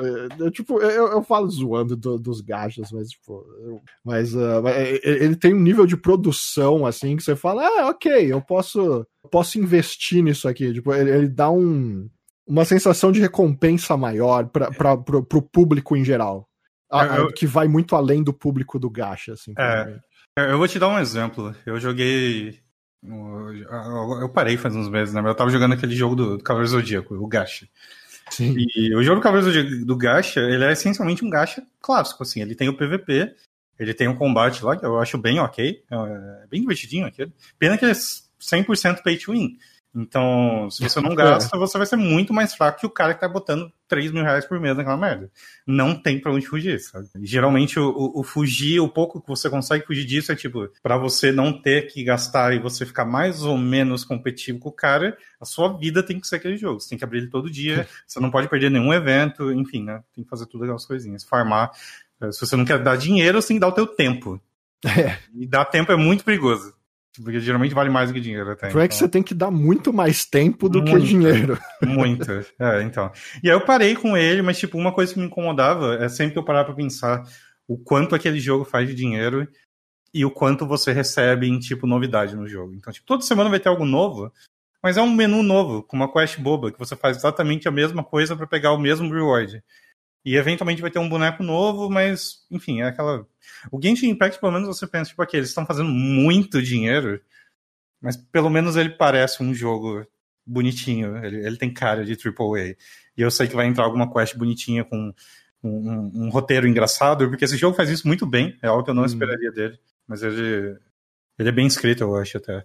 E você, você acaba gostando. Então, por exemplo, entrou um patch com uma quest grande que meio que finaliza um arcozinho no 1.1. Hum. E eu joguei aquela quest e falei, pô, isso aqui parece anime, mano. Parece um RPG de verdade. Eu achei da hora o fim daquela quest. Huh. Então é o tipo de coisa que, tipo, ok, eles estão fazendo muito dinheiro, mas está tendo algum retorno vezes, sabe? Diferente de outros gachas. Eu, eu sinto que em outros gachas acho que o retorno é uma skin nova e alguma moça com a voz muito bonita fazendo personagem, a voz do personagem que você gosta, sabe? Mas meio que fica nisso, ainda é um monte de menu e umas quests é. novas, assim. É, é, é, é, o que é o que uh, afasta muita gente, né? Uhum, tipo, é? você, você, quer sentir o, a maioria das pessoas quer sentir algo mais tangível, assim, sabe? Tipo, quer, quer que. Que é algo mais comum, eu acho. É. Tipo, obviamente, gacha é gigante, tem muita gente que gosta e tal, mas, tipo, se você pegar o jogador normal, assim, tipo, a maioria o cara vai falar, tipo, Não pô, quero que ficar. É, vou ficar só aqui no menu e tal, tipo, pô, já mexo no Excel o dia inteiro. É, então, a galera É, fala é. isso. né? Mas eu, eu tenho mais a falar desse jogo, a gente pode deixar pra uma outra ocasião. Mas, é, As outras opções são Final Fantasy Remake, Persona 5 Royal, Wasteland 3 e Yakuza. Então, aqui é meio complicado, porque eu, eu sinto que o, o Final Fantasy Remake ele também tá no Game of the Year. É, então, pra mim ele é o melhor aqui porque ele é um Game of É o the Year. melhor jogo, é, então. É, Aí, tipo, eu não joguei o Royal, você jogou? é, o Royal não. É, tu- tudo que eu sei é que todo mundo diz que ele é muito melhor e tudo que tem de novo é maravilhoso. Porém, ele ainda é o mesmo jogo. Eu, é, é. Eu, eu vi gente reclamando do novo final. Ah, é? Eu vi É. mais gente elogiando. É, então, é, é meio. Ele divide opiniões, I guess. Hum, É, porque acho que, acho que não é um final tão happy feelings quanto o do original, aparentemente. Ah, eu não sei como é o final, mas foi, foi o que eu ouvi. E é, é, tipo, Persona 5 é incrível. Então você tem uma versão melhor de Persona 5, né? Uhum. Mas ainda é Persona 5. né? É. É, Lembrando que ele foi o nosso Game of the Year, né? O Persona Sim, 5 original.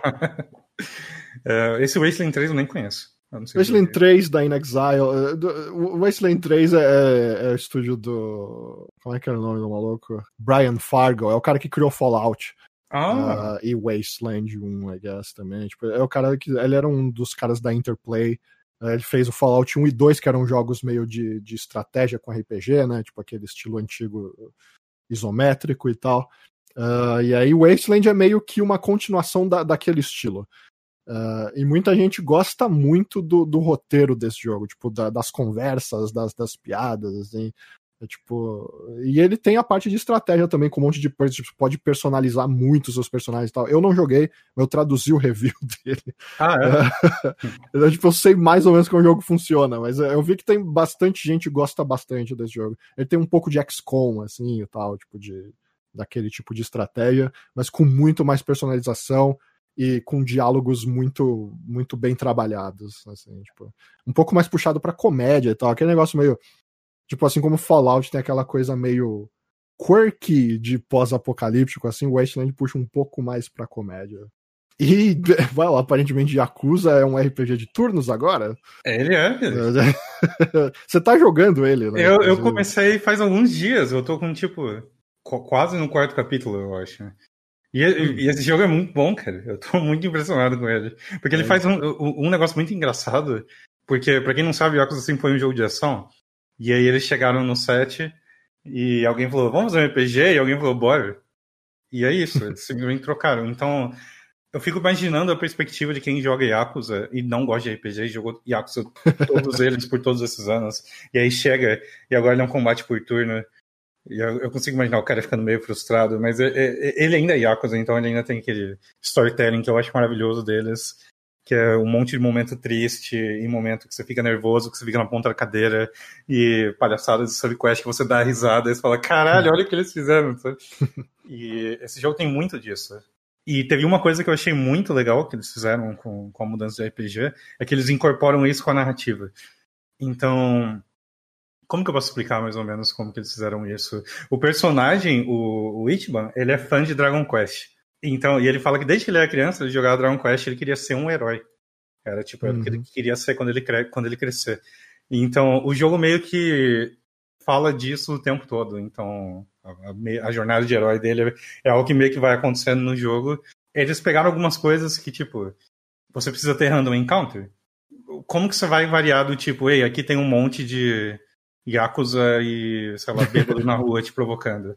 Então eles fizeram um negócio que o Ichiban, ele começa, a imaginação dele fica tão maluca com esse negócio de virar herói de RPG, que ele começa a ver coisas que não necessariamente estão acontecendo. Então, ao invés de você enfrentar sempre um Yakuza mal-humorado na rua, você vai enfrentar alguém e você vê, tipo, um cara bêbado que ele virou algum tipo de personagem maluco, um cara dentro de um saco de lixo, ou um otaku muito puto. então, tipo, tem classes e os inimigos meio que. é- é- eles atrelaram essa maluquice com a narrativa, eu achei muito engraçado. Sim. E eles meio que fazem isso com tudo, até com funções do jogo. Então, para você trocar de job, para você. Sabe aqueles negócios meio Pokédex? O job é literalmente um job. É, o tipo- job é um emprego. É, então, o lance de emprego é, é quase um quest giver, quase uma guilda de aventureiros, sabe? É, o lance de. Aquelas funções tipo Pokédex pra você ver os inimigos que você. Eles têm uma quest que faz piada com isso também. Que te dá uma função no celular pra você ter a lista de inimigos que você enfrentou. Enfim, esse jogo é muito bom. Eu ainda tô no começo, mas é, você joga. O primeiro capítulo ele já te prende pelas bolas, assim. Você Hum. quer saber o que vai acontecer. E eu sinto que Yakuza faz isso muito bem quase sempre, sabe? Porque é o tipo eu, de jogo eu ainda que. não joguei, mas eu acho que a minha única, o meu grande receio é, é ver se o se o, se o Ichiban, you know, é, é- ele, ele, ele tem um papel muito difícil pela Ah, sim. frente, né? Tipo, Kiryu e toda a gangue ali e tal. E eu fico pensando, pô, será que eu vou gostar do Ichiban? Tipo, Eu tô gostando cada vez mais dele. hum, Então, provavelmente não vai agradar todo mundo. Ele é um personagem diferente, ele é outra pessoa e tal. Mas, pra mim, ele tá fazendo um trabalho bom até agora. Vamos ver se vai, vai seguir assim. Bom, Final Fantasy a gente fala depois. É, foi quando a gente fala depois. Mas aqui eu definitivamente votaria no Final Fantasy. É, é É. difícil pros outros, coitados.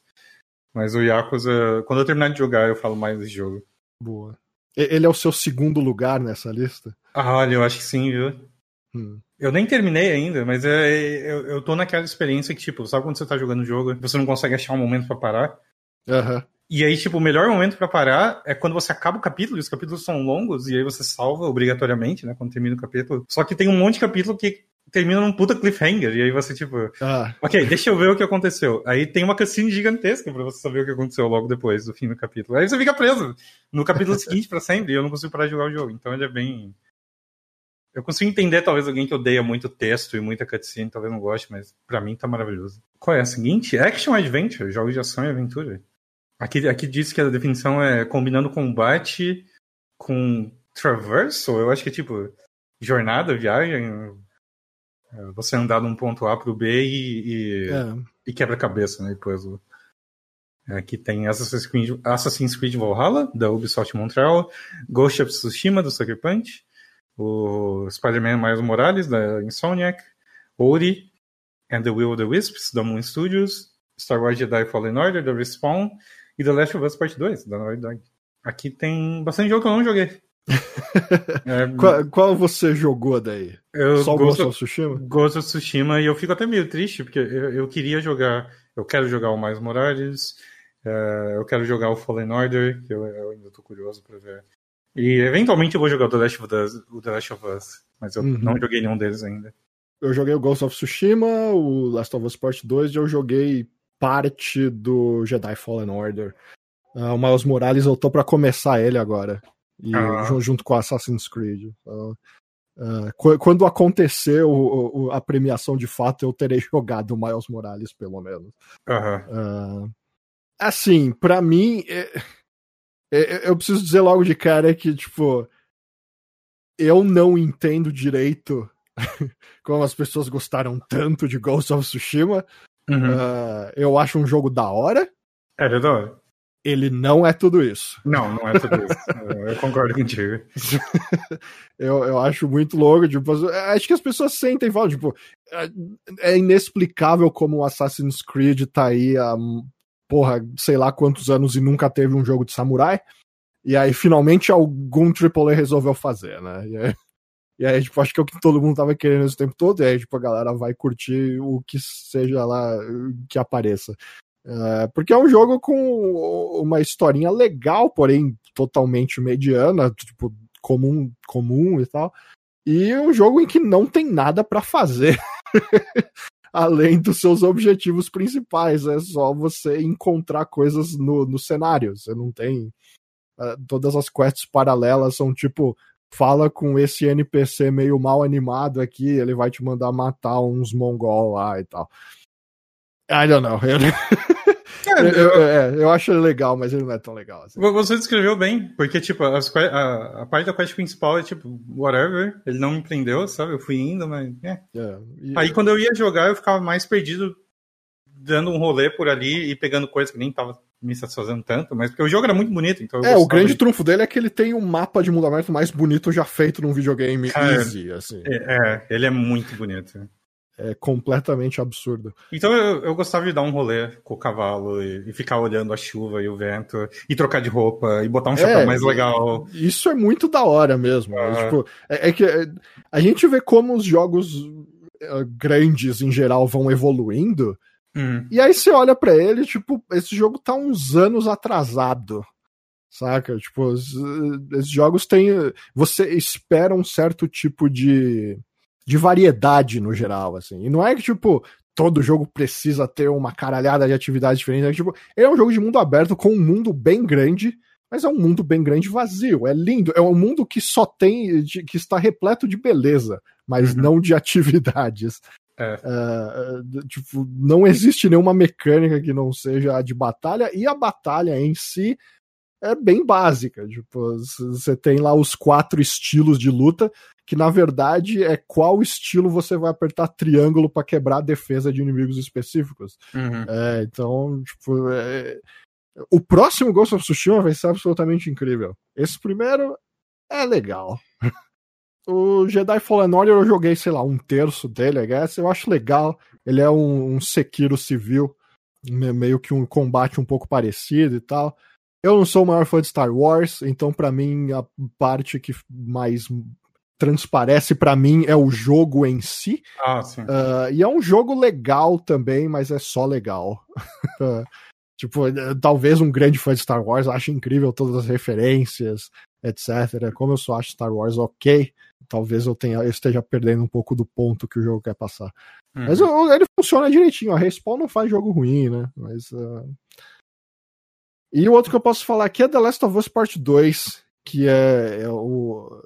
Eu acho que é de jogo AAA. É o jogo que mais divide opiniões desde. Porra, a geração inteira, talvez. Né? Faz bastante é... tempo, né? que não tem nada muito parecido nesse sentido. É, e, e, eu tive a sorte de jogar ele antes do lançamento. Ah. E enquanto estavam rolando os vazamentos, eu tava jogando. Então, tipo, enquanto já tinha muita gente meio que. Como que eu digo isso? Meio que já se conformando com a ideia de que ia odiar o jogo só porque leu spoiler e não gostou do spoiler, tipo, ah, eu preciso falar que esse jogo é uma merda. Ah. Uh, enquanto já tinha outros prontos para defender o jogo uh, completamente, porque uh, é muito fã da série, seja lá o que aconteça, etc.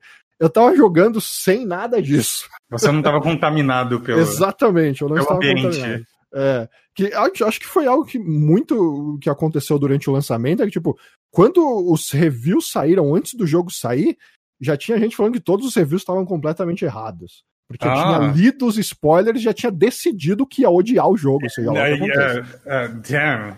É. Esse tipo de especialista aí é, é tenso. É. Como você disputa com um cara desse, cara já sabe tudo. É, nem então, tipo, você leu o, o, spoiler e aí, tipo, nem todos os spoilers estavam certos para começo de conversa. É, você não sabe o contexto dos spoilers, etc, etc. E aí você já dá coisa. Aí quando acontece, você vai achar uma merda de um jeito ou de outro. Uh, não dizendo que todo mundo que achou o jogo ruim achou por causa disso. Tipo, obviamente, pessoas vão ter os seus motivos para odiar o jogo, mas eu vi isso acontecer bastante. E eu sou do time que gosta muito desse jogo. Eu não dou nota 10 para esse jogo, como todo mundo deu, aparentemente. Eu acho que ele tem um sério problema de, de, de ritmo, uh, especialmente ritmo do gameplay, porque você chega num lugar e aí quando eles falam, tipo, o que a gente tem que fazer aqui? Ah, a gente tem que chegar lá onde tá aquela roda gigante, tá vendo? Lá na puta que pariu. Eu, tipo, ah, beleza.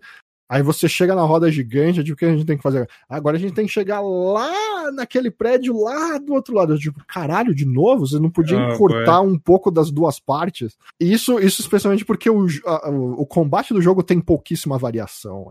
Eu acho que esse a falta de variedade do combate é o que me deixa é, é o que me impede assim. Tipo, se, se você tivesse muitas maneiras de fazer as coisas, uh, essa esticada que eles dão pro jogo ficar com mais de 30 horas de duração e tal seria mais aceitável, porque você poderia tentar muita coisa diferente, assim. Mas uh, é, é, esse jogo falha um um tanto nisso de formas que já foram resolvidas em jogos stealth, com tipo, I don't know, Metal Gear Solid 2 em 2001, assim, tipo, não tem desculpa, sabe? E, por mais que ele não seja um jogo necessariamente de stealth, mas tipo, estava uma grande parte dele. Então, por isso, eu, eu, eu sou um pouco menos fã do que a maioria dos jornalistas que deram nota máxima, etc. Uh, mas eu acho a história dele legal. Muita gente fala que tem muito buraco e não sei o que. Eu consigo entender a motivação, uh, quase todas as motivações dos personagens. E ele é um achievement técnico também absolutamente fantástico. Né? Tipo, a Naughty Dog é absolutamente a melhor do mundo em, em quesito técnico. Assim, não é, não é, nem engraçado o quão bom eles, eles são. Uh, então, desses que estão aqui, eu escolheria The Last of Us Part 2. Entendi. Uh, eu, eu não acho que eu vou gostar mais de Assassin's Creed Valhalla do que The Last of Us Part 2, sinceramente. Eu não sei se você tem alguma. Não, eu, como eu não joguei a maioria desses jogos, eu não tenho muito o que falar. Eu, mas como Tsushima também não é um, um grande primor de videogame, definitivamente não seria ele, eu acho. Acho que a gente pode partir pra próxima. Oh, chegamos em. Aqui é só ação. Melhor jogo de ação. Aqui ele diz que são jogos onde o foco é primariamente o combate. Então a gente tem o Doom Eternal, da id, o Hades da Supergiant, Half-Life Alyx, da Valve, Nioh 2, do Team Ninja, e Streets of Rage 4, da Dotemu. Que stacked essa! Mas, essa aqui, é, né? é, esse aqui também stacked. Eu não joguei Doom, mas eu sei que né, as pessoas gostam muito desse jogo. uh, Eu também não joguei Nioh 2 ainda, mas eu sei que a maioria das pessoas que jogaram preferiram o 2 do que o 1. E o 1 já é muito bom. Como jogo de ação, então, meu Deus, ele é incrível. Uh, of Rage 4 uh, eu adorei. Foi um, um bom ano para as viúvas da SEGA. Eu gostei bastante. Eu sou, tipo, eu cresci com Streets of Rage 4, pra mim é um dos meus jogos favoritos até hoje. Eu sou aquele boomer que uh, usa cochilho, sabe, sabe a trilha sonora e tal, eu sou. Então, ele tem os seus problemas, mas eu acho que o, o core do negócio ele pegou bem também. Isso, isso tem muita gente acertando, né? Em remake, jogo velho refeito. Esse foi o grande ano dos remakes. Acho que não teve nenhum é, ruim, né? É verdade. É, porque o Streets of Rage 4 é essencialmente um remake, né? Por mais que ele seja uma sequência, ele é um é, jogo. Remakes e revivals. Né? É, ele é um revival, mas. Ele é praticamente a mesma coisa. Só que eles pegam várias coisas que não, não tinha no original, não faziam tão bem e deixaram melhor. Principalmente pensar na, na questão do combate em si, deixar visual, áudio, tudo de lado, ele é, ele é uma delícia. Ele é uma delícia. Ele é muito mais gostoso de jogar do que os outros já fiz, sabe? Então, o Half-Life Alyx, infelizmente, eu não joguei. Esse, aqui é, ter... esse, esse, é complicado. É complicado e, e, esse vai ser complicado em todas as categorias que ele tiver, eu acho. É, ele não vai vencer nenhuma. Ele não vai vencer Porque nenhuma. ninguém jogou. É. Né? Tipo, todos os reviews que eu vi, é gente elogiando, gente que achou muito Quer bom. Quer dizer, ele provavelmente vai vencer a de VR, mas aí é, não vale.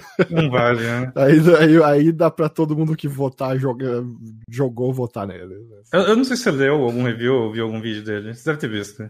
Eu vi alguns vídeos. Parece muito, muito foda. Não parece? As pessoas elogiam de um jeito tão legítimo, assim, elas ficaram legitimamente impressionadas com o jogo, parece. Mas eu não, vou, eu não tenho nem como chegar perto dele. E agora o Hades, eu joguei um bocado. E esse jogo é bem bom, mano.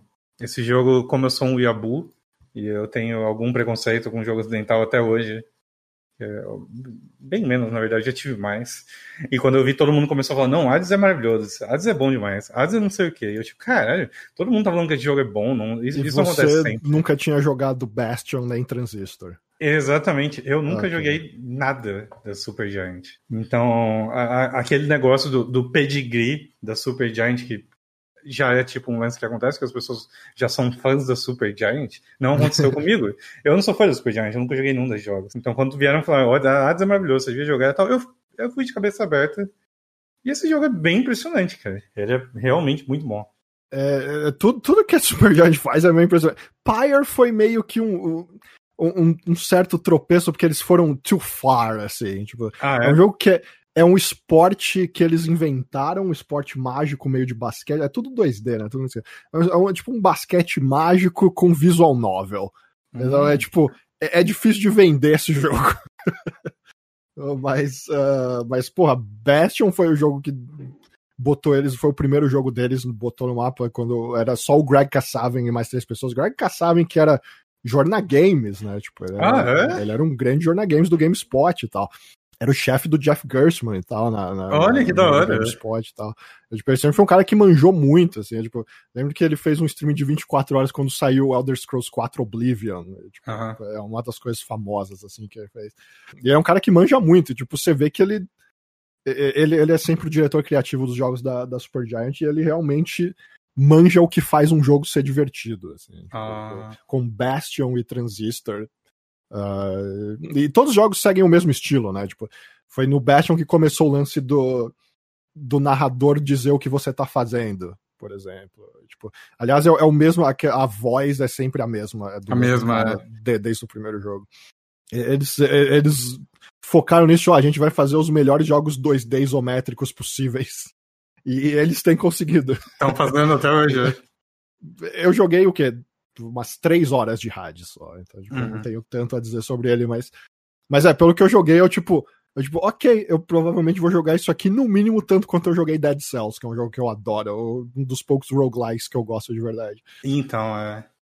A gente pode falar mais dele depois também, mas a parte de ação. Ah, é a parte de ação eu acho ótima. É, o jogo, ele, se não me engano, ele tem seis armas.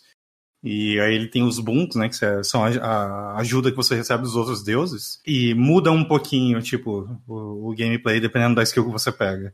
Uhum. Então, e cada arma tem quatro variações. Então é tipo espada, quatro espadas, quatro lanças, quatro escudos, enfim. Então vai longe. O jeito de jogar meio que muda um pouquinho dependendo da variação e bastante de arma para arma. E aí ainda tem os bons. Então você não enjoa de jogar. A parte de ação dele é bem gostosinha. Eu, eu hum. gosto bastante. E aí o Doom, Doom Eterno.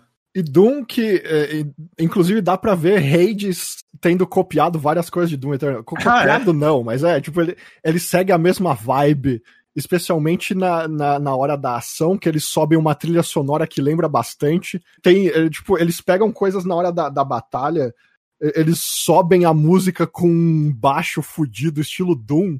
Uhum. Igual Doom quando enche de inimigos. E os dois jogos são meio que jogos em que você tá numa sala, eles enchem a sala com inimigos e se vira aí, meu irmão.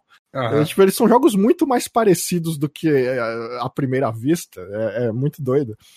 E ambos são incríveis. Assim, tipo, eu gosto muito de Doom Eternal, mesmo achando que eles enfiam o pé, tipo, além da conta na, nas duas últimas fases, especialmente na última.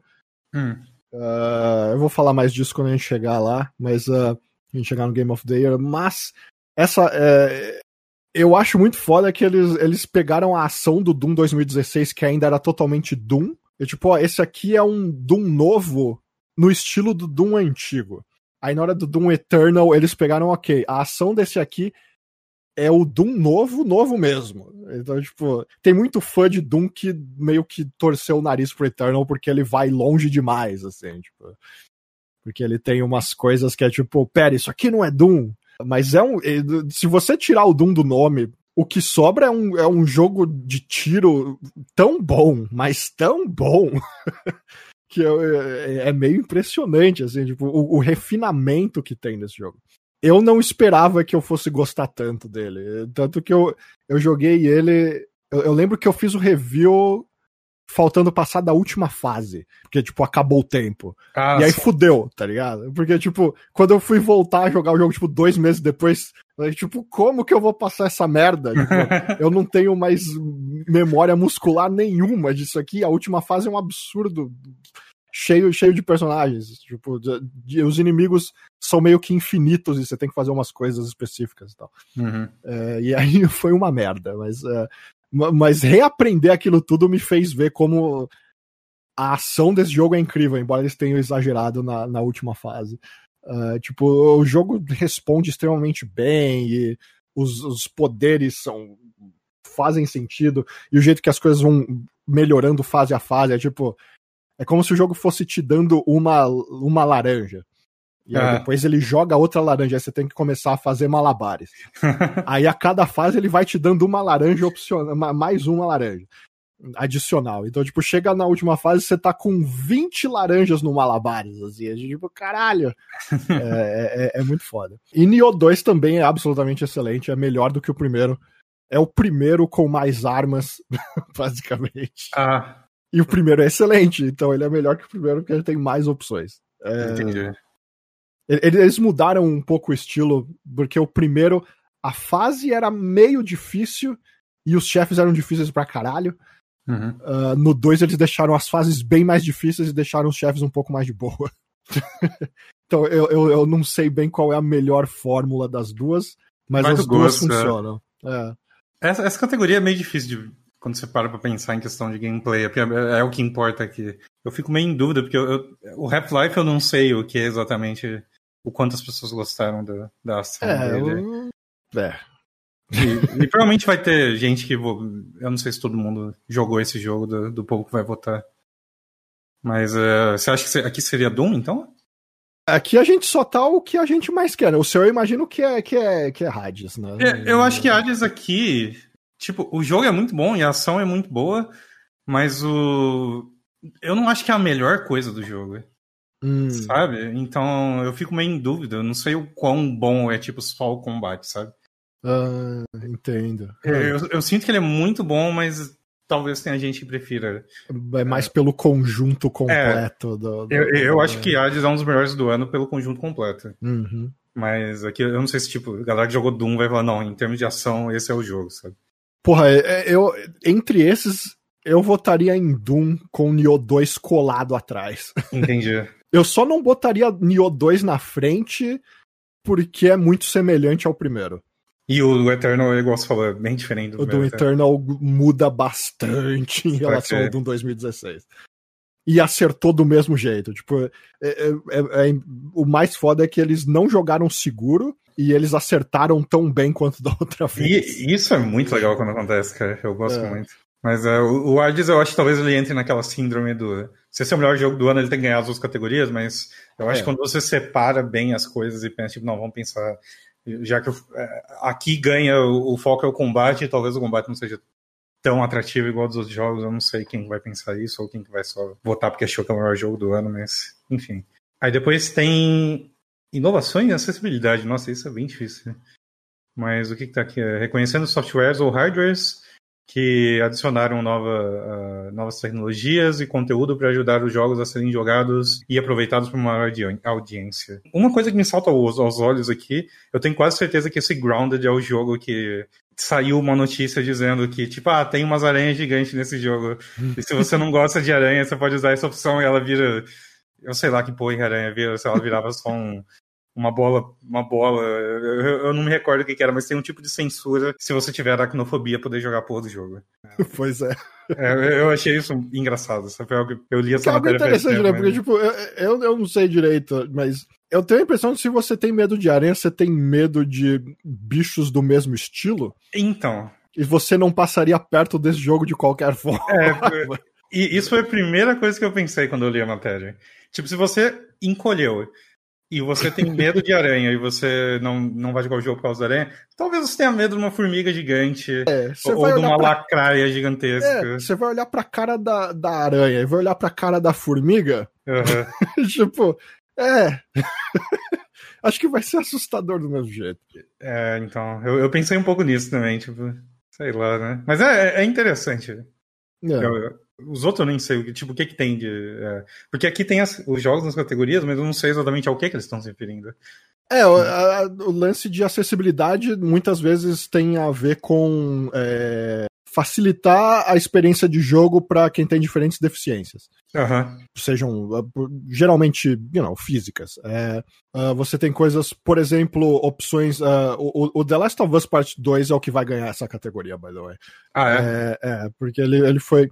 Existe um, um site do. Acho que é Able Gamers, se eu não me engano. Ah, sim. Ele- Eles fazem reviews de jogos baseados no quão. Ah, no, no quanto o jogo facilita pra, pra quem. E, tipo, é aquela coisa que a gente sempre fala, tipo, nem todo jogo, tipo, tem jogo que dependendo da proposta, vai ter gente que infelizmente não vai poder jogar, e é isso aí. Mas Uhum. ah, tem jogos que com pequenos ajustes ah, você não destrói nada da experiência de jogo, nem da ideia que o diretor quer, whatever, e dá tudo certo. Uma coisa, por exemplo, que o The Last of Us 2 faz, ele tem uma opção para, em vez de você ficar machando o botão X em Quick Time Event, etc., você pode só segurar o botão, por exemplo. Ah, então, tipo, nice. Se você não, não consegue mexer a sua mão direito, ou você não tem muita força nela por algum motivo, eles têm um negócio que deixa o modo. o modo. o modo Batman que a gente fala, né? O modo de de deixar a silhueta das pessoas aparecendo e tal, sempre ligado para quem tem dificuldade de visão, porque como é um jogo muito se foca bastante em narrativa, uh, eles querem tipo, ah, se você quer jogar o jogo no easy e ver a história, tem aqui um monte de opções para você que vai facilitar o jogo e tal. Ah, e é tudo muito uh, customizável essas coisas, imagina. Sim, é, tem, tem coisas de uh, tem níveis de auto-aim diferentes, tipo, ah. se você não consegue mirar direito, tem um monte de coisa. Tipo, acho que eles deram nota 10 esse site de, uh, de pessoas com deficiências físicas por causa disso. Assim. Nossa, que da hora. Ele, ele, é ele bota um novo benchmark para esses jogos AAA uh, em questão de acessibilidade. Uhum. Então provavelmente é ele que vai ganhar o, o prêmio. Uh, Ghost of Tsushima fez algo parecido, inclusive, até, mas não tanto. Esse é o tipo de coisa que eu sinto que, obviamente, é muito mais fácil para um AAA que está interessado em onde a acessibilidade é uma preocupação deles, vai ser mais é. fácil para eles fazerem um negócio bem feito do que um, um título indie, né? Não tem muito que. É, e, e, é aquela coisa, AAA são os jogos que mais dá para fazer isso também pelo fato de que a jogabilidade de AAA permite isso melhor. Assim, é verdade. Tipo, não tem como você botar inúmeras opções dessas no, no, no Hades, por exemplo. Uhum. Porque é um jogo que exige reflexos, porque é o core do jogo, é isso. Tipo, não dá pra você botar todas as opções em Doom Eternal, por exemplo. Uhum. Porque, tipo, não, o jogo praticamente vai se jogar sozinho. Um jogo desse que o foco é narrativa é excelente, né? Exatamente, é. Tipo, é, é algo que ajuda bastante, assim. Tipo, eu, eu não sei as opções que tem no Assassin's Creed Valhalla, sinceramente. Uhum. Uh, nem no Watch Dogs Legion, mas é interessante que dois jogos da Ubisoft tenham isso. É, verdade. É, uh, mas pelo que eu me lembro, assim, tipo, era, foi algo que apareceu até no mainstream, assim, da, da comunidade do Able Gamers, falando, tipo, hey, esse, esse jogo é um novo padrão de, de acessibilidade em jogos AAA. É, que legal. Esses caras estão bem em foco também. Eu, eu vi que na GlitchCon o Twitch é, anunciou uma doação de, acho que era mais ah, de um é, milhão de dólares, né, pra, pra essa organização aí, pra Able Gamers também.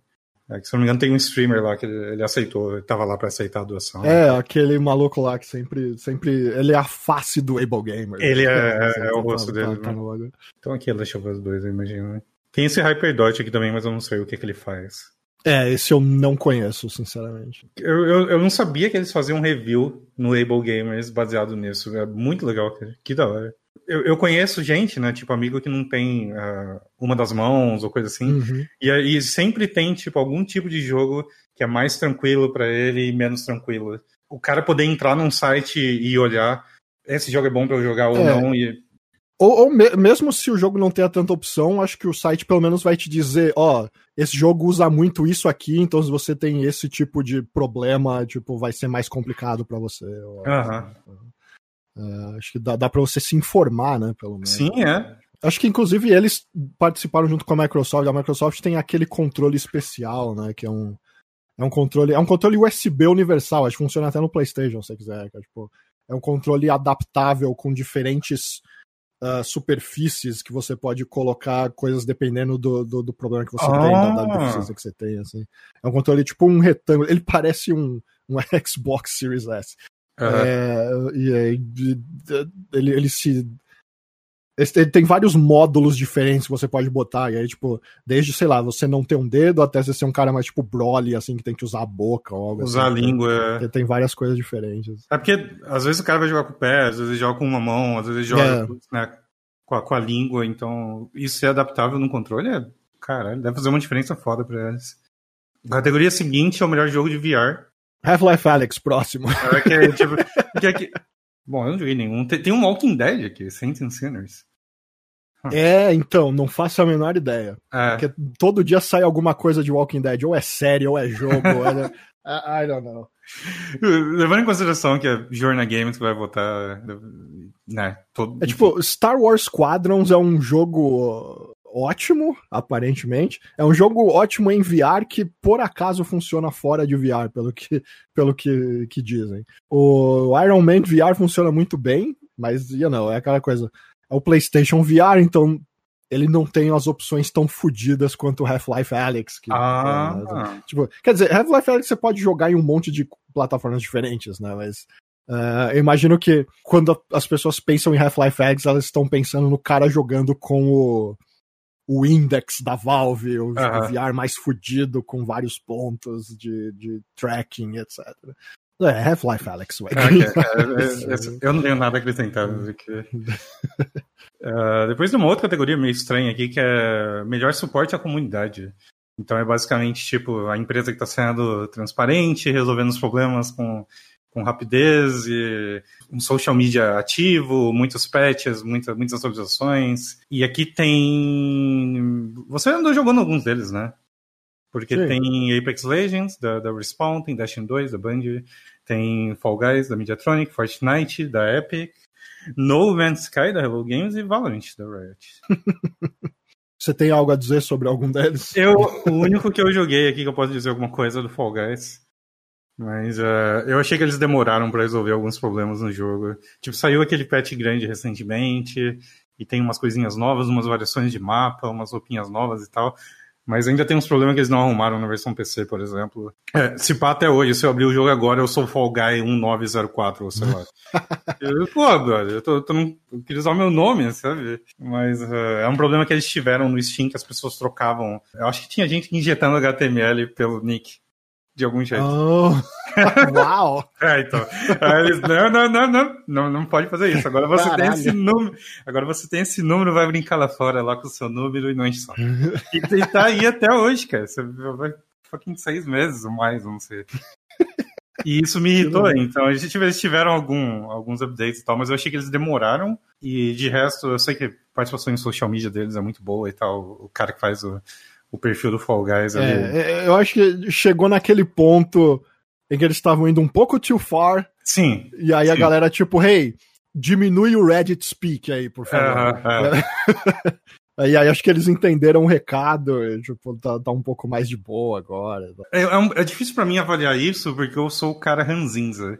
Então, tipo, o perfil é engraçadinho e tá agradando todo mundo, eu vou achar engraçadinho. Mas eu sou aquele copo muito pequenininho que pra vazar e eu ficar de mau humor que o cara tá tentando ser engraçado o tempo todo, eu só preciso de uma gota. Então eu nunca, eu nunca sei direito, assim, tipo, será que já tá chato pra todo mundo? Porque pra mim já deu, sabe? Mas eu, eu fico meio em dúvida, mas acho que eles deram, eles deram uma diminuída nisso.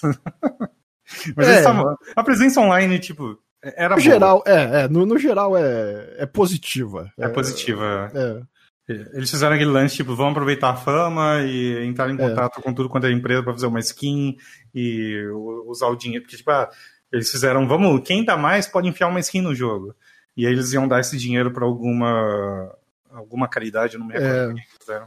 É, foi- é, eles também têm o, o, o problema de que, tipo, eles eram um estúdio bem pequeno Então, assim, isso que é, de repente tem o maior jogo do mundo. de fato, isso é algo a se, a se lembrar mesmo. É, e aí, tipo, como você se adapta rapidamente. Então, tipo, essas coisas de, tipo, como é que a gente faz? A gente foca completamente nos jogos, a gente conserta os bugs, o que, que a gente vai fazer. Eu imagino que seja bem complicado. Tanto É. pra eles quanto foi pro Among Us, pro Phasmophobia. Qualquer um deles. É. Eu, eu, eu dou uma colher de chá nesse sentido, né? Porque, é, imagina você o social media desse jogo tinha, sei lá, 5 mil followers, e na semana seguinte tem 500 mil e todo mundo quer falar contigo. Ou então, tipo, eu aqui reclamando da demora em atualização. Eu dou uma colher de chá pra eles, porque é diferente de você reclamar É. de, uma, de uma EA, de uma. Né? Não, é, isso aconteceu com fucking Apex quando ele saiu ano passado. Tipo, É verdade. A, a- a fucking Respawn com o back da EA, e mesmo assim os caras, tipo, e Não agora? É, tipo, o que a gente faz? Ah, é, é- é difícil. Mas ele, ele foi o único que eu toquei aqui. Eu sei que, tipo, tem vários elogios aos outros, mas eu, eu pessoalmente não joguei ele. É. ah, eu não sei nem por onde eu começo. Bom, Apex, Apex, a última temporada começou meio conturbada, porque eles mandaram. Eles mudaram o jeito de ganhar nível no Season Pass. Ficou muito, muito mais difícil de ganhar nível no Season Pass. E aí todo mundo, oh, que porra é essa, meu irmão? E aí, tipo, ele, em 24 horas eles falaram, tipo, eles, eles mostraram um, um- Eles soltaram um post depois falando, hey, a gente vai dar um monte de nível pra todo mundo, a gente cortou a XP pela metade. Aí eles falando, tipo, olha, no dia seguinte, a gente teve uma reunião cedo e o diretor do jogo falou: Ele chegou falando: Então, ontem à noite eu tava jogando e demorei três horas para subir um nível. O que que aconteceu? Caralho, que climão. É. é ele, tipo, é, infelizmente, como a gente reseta uh, os níveis do jogo toda hora por causa de teste que a gente faz, a gente acabou não percebendo que, que o nível estava muito alto, porque a gente reseta toda hora e a gente perde a noção do quanto leva para subir de nível. E aí eles falaram, ah, a gente vai continuar melhorando. Então, tipo, eles ainda têm respondido rápido aos problemas da comunidade. Tem todo o lance, o problema do skill-based matchmaking, é, que todo mundo quer que suma dos jogos de, de tiro, mas é uma discussão mais complicada. Eu, eu, eu ia te perguntar disso, mas. É... Eles. Porque... É, sem entrar muito no mérito da, da, da, coisa, porque também é uma discussão longa, mas eu total entendo quando os caras falam que skill-based matchmaking deve ficar no mínimo no jogo de tiro, porque não é a mesma coisa de skill-based matchmaking em jogo de luta, por mais que o Scrub Quotes queira fazer as pessoas pensarem o contrário. Uhum. É, é, bem diferente, tipo, é, é, é como se não... O, o grande problema do skill-based matchmaking é que ele é colocado...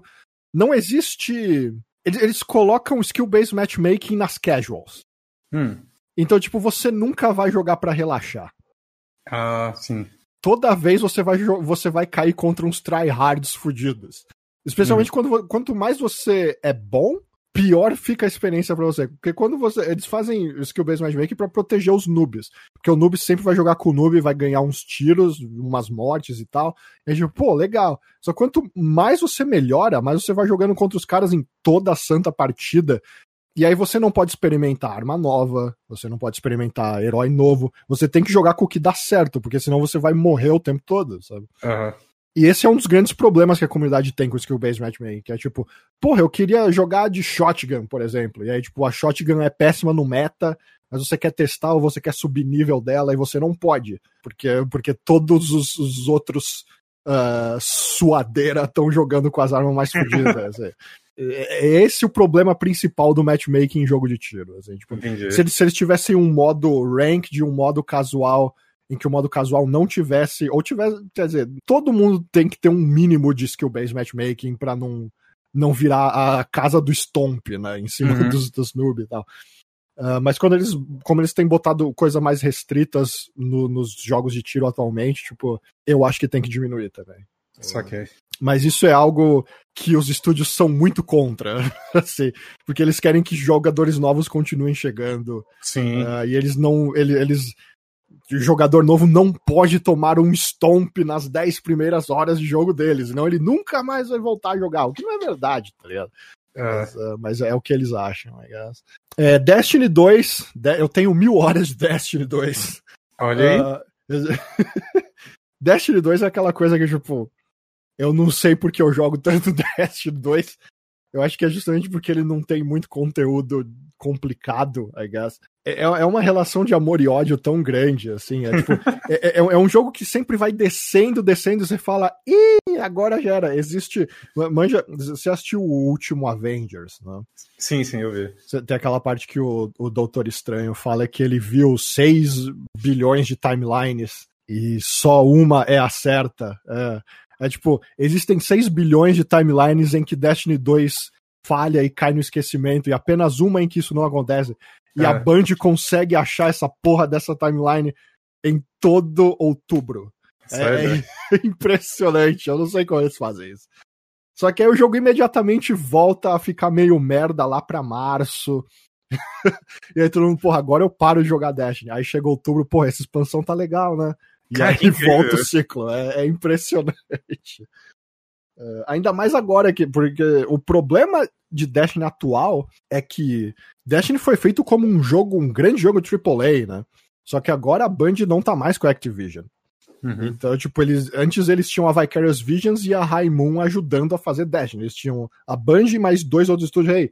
Façam os assets, tipo, a Season of Opulence, por exemplo, foi a Vicarious Vision que fez ela inteirinha, assim. Enquanto a Band tava fazendo a próxima expansão. E agora só tem a Band para fazer tudo. Então tudo é menor. Tipo, tem bem menos conteúdo do que tinha antes. Além disso, eles cortaram metade do conteúdo que existia em Destiny 2, porque o jogo tava ficando gigante demais. tava muito difícil de eh, consertar os bugs, porque você conserta o bug de uma coisa e aí quebra uma coisa que saiu três anos atrás. então tipo, olha, gente, a gente vai cortar o jogo pela metade. É, e aí eles jogaram fora um monte de coisa. As pessoas não estão tão felizes assim. Uhum. Eles também teve o lance de, do sunset de armas. Que, tipo, a gente tá carregando armas aqui já faz três anos. Existem armas que são boas demais e a gente tem que fazer o jogo em volta delas. Porque, tipo, a gente pensa em umas coisas legais de gameplay, mas, tipo, ah, mas aí eles só vão usar Mountain Top e pronto. Ah, e sim. aí, tipo, ah, então a gente tem que fazer algo que não dê para usar Mountain Top. Teve uma, uma temporada que eles fizeram uma atividade chamada The Reckoning, que era tipo um corredorzão gigante. Corredorzão gigante com milhares de inimigos vindo pra cima de você, e você tem que ficar, tipo, no, num círculo durante um tempo para abrir a próxima parte da ponte, aí você segue em frente, abre a próxima parte até o final, quatro vezes isso. E eles fizeram isso em cima de uma do super de Warlock chamado Well of Radiance, que é tipo, ele bota um círculo no chão e todo mundo que tá ali fica com HP recuperando o tempo todo. E aí todo mundo falou, nossa, mas que atividade bosta, né? Uhum. E aí a Band, tipo, é, o problema é que Well of Radiance existe. É. e a gente, a única coisa que a gente conseguiu fazer é, tipo, levando isso em consideração, a gente bota um milhão de inimigos, contanto que você tem o Wall of Radiance pra botar Oh, no chão, já era, sabe? É difícil equilibrar esse tipo de coisa, mano. É, Eu, eu acho engraçado como isso é algo presente em tudo quanto é mídia direito. Porque tem, por exemplo, em Harry Potter, tem um feitiço na merda da história que você usa e o cara morre. E aí, tipo, tem um monte de gente, tipo, falando co- como isso atrapalha a narrativa da porra do livro. Porque pra que, que você vai usar qualquer outra magia? Você, por que, que ela morreu? Pra que, que você vai deixar, fazer ele virar pedra? Ele vira você nem balão, ele pra tá escola lá, né? É, você só então. ensina essa e pronto. É, então, aí, aí chega num ponto que quando começam as guerras e a coisa fica mais séria, você se pergunta, por que, que você não só sai matando todo mundo? Por que vocês estão usando qualquer outro feitiço, sabe? É, aí é meio que a mesma coisa, em videogame acontece isso, né? Tem É. alguma classe com alguma coisa que tá fudendo você equilibrar o bagulho. Aí eles, tipo, olha, agora todas as armas vão ter um cap de um ano. Você pega uma arma hoje, ela vai estar lá, qual vai ser o limite máximo? Vai ser 1460, que é o máximo de level que você vai poder chegar em outubro, novembro, no caso, de 2021. A partir daqui ela não vai subir acima desse nível. E ainda você vai poder usar ela para low level content e tal, mas, mas para raid, essas coisas, ela vai estar aposentada. E eles, tipo, aposentaram quase todas as armas anteriores, exceto as armas do último ano, assim. Então, tipo, tem muita gente que tava usando a mesma arma há três anos e agora não, não tem mais a arma que ele mais gosta. Ah, E aí os caras tão meio bravos, assim, sabe? oh, tem boy. gente que diz que eles deveriam ter feito isso de forma mais gradual, etc. E, é, Wall of Radiance eles deram uns ajustes também, é, algumas temporadas atrás. Mas o fato é que Destiny é sempre isso. É tipo, nunca tem o bastante pra gente fazer. Entendi. Nunca tem o bastante. Mas o problema é que jogar Destiny é tão legal que a gente continua com a porra do jogo, porque é, é uma das melhores sensações de atirar que tem em um videogame. Mas eu não acho que ele deveria ganhar isso aqui. Eu acho que No Man's Sky ou Fortnite. Um desses dois É. Porque Fortnite ainda é o gold standard, né? ainda. Os caras. Os eventos que eles fazem, milhões de pessoas assistindo. Pô, Travis Scott, não sei o quê. o Travis Scott gigante apareceu, meu Deus. Entre. entre toda, o, o Humberto joga muito Fortnite. Ah, é? É, to- Toda vez que eu falo, pô, eu tô aqui jogando Demons, ele é, só me restou jogar Fortnite. E, e ele sempre fala de coisas que estão acontecendo no jogo. Eu, caralho, que interessante isso. É. E No Man's Sky é um jogo, tipo, eu acho que No Man's Sky falha em ser um jogo em que não tem nada pra fazer, mas o salto que ele deu e, tipo, como os caras são comprometidos em melhorar esse jogo é algo de É louvável. né? É. E tudo de graça, inclusive. Tudo de graça porque eles já pegaram a grana de todo mundo mentindo pra geral lá no lançamento. Mas, tudo de graça ainda assim. Eles, eles podiam não fazer nada, só. Pois é, eles podiam só sumir com o dinheiro. Né? Exatamente. Fica entre esses dois, então? Ou o Apex você também colocaria perto? Eu não colocaria o Apex, eu acho que eu deixaria Fortnite ou No Man's Sky. Provavelmente é um desses, porque eu acho que Fall Guys não chega lá também, não. Não é nem muito culpa deles, né? Aquilo que a gente falou, o tamanho do estúdio e tal. É. Estúdio pequeno, eu não fazia ideia que ia acontecer isso. E a publisher deles é a Devolver, tadinhas. Não, né? não é comparável. Uh, a categoria seguinte é Best Mobile Game, ok? Uh, jogo de celular. E temos aqui Among Us, da Inner Love, Call of Duty Mobile, da Team Studios, uh, Genshin Impact, da MiHoYo, Legends of Runeterra, da Riot, E Pokémon Café Mix, que gracinha de arte é essa, mano? Genius é esse? Você sabe que jogo é esse? Ah, eu nunca vi esse jogo rodando. mas eu, é. pelo nome, assim, eu tô assumindo que aqueles jogos você tem um, um, Você cuida num restaurante ou num café ou coisa assim.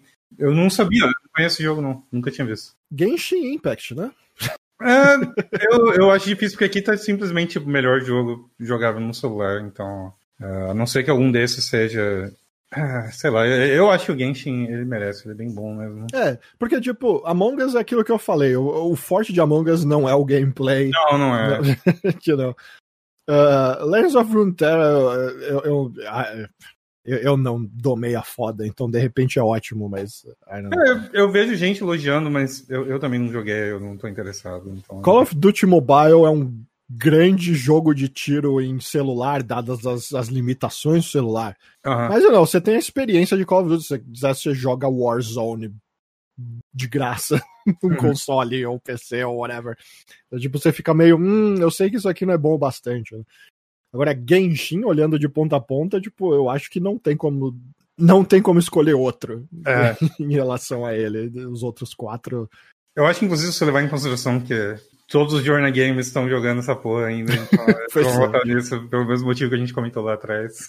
é, mas mesmo o voto pessoal, mesmo não tendo jogado nenhum deles, o meu seria de Genshin Impact, sem dúvida. É, eu, eu votaria eu em Genshin também.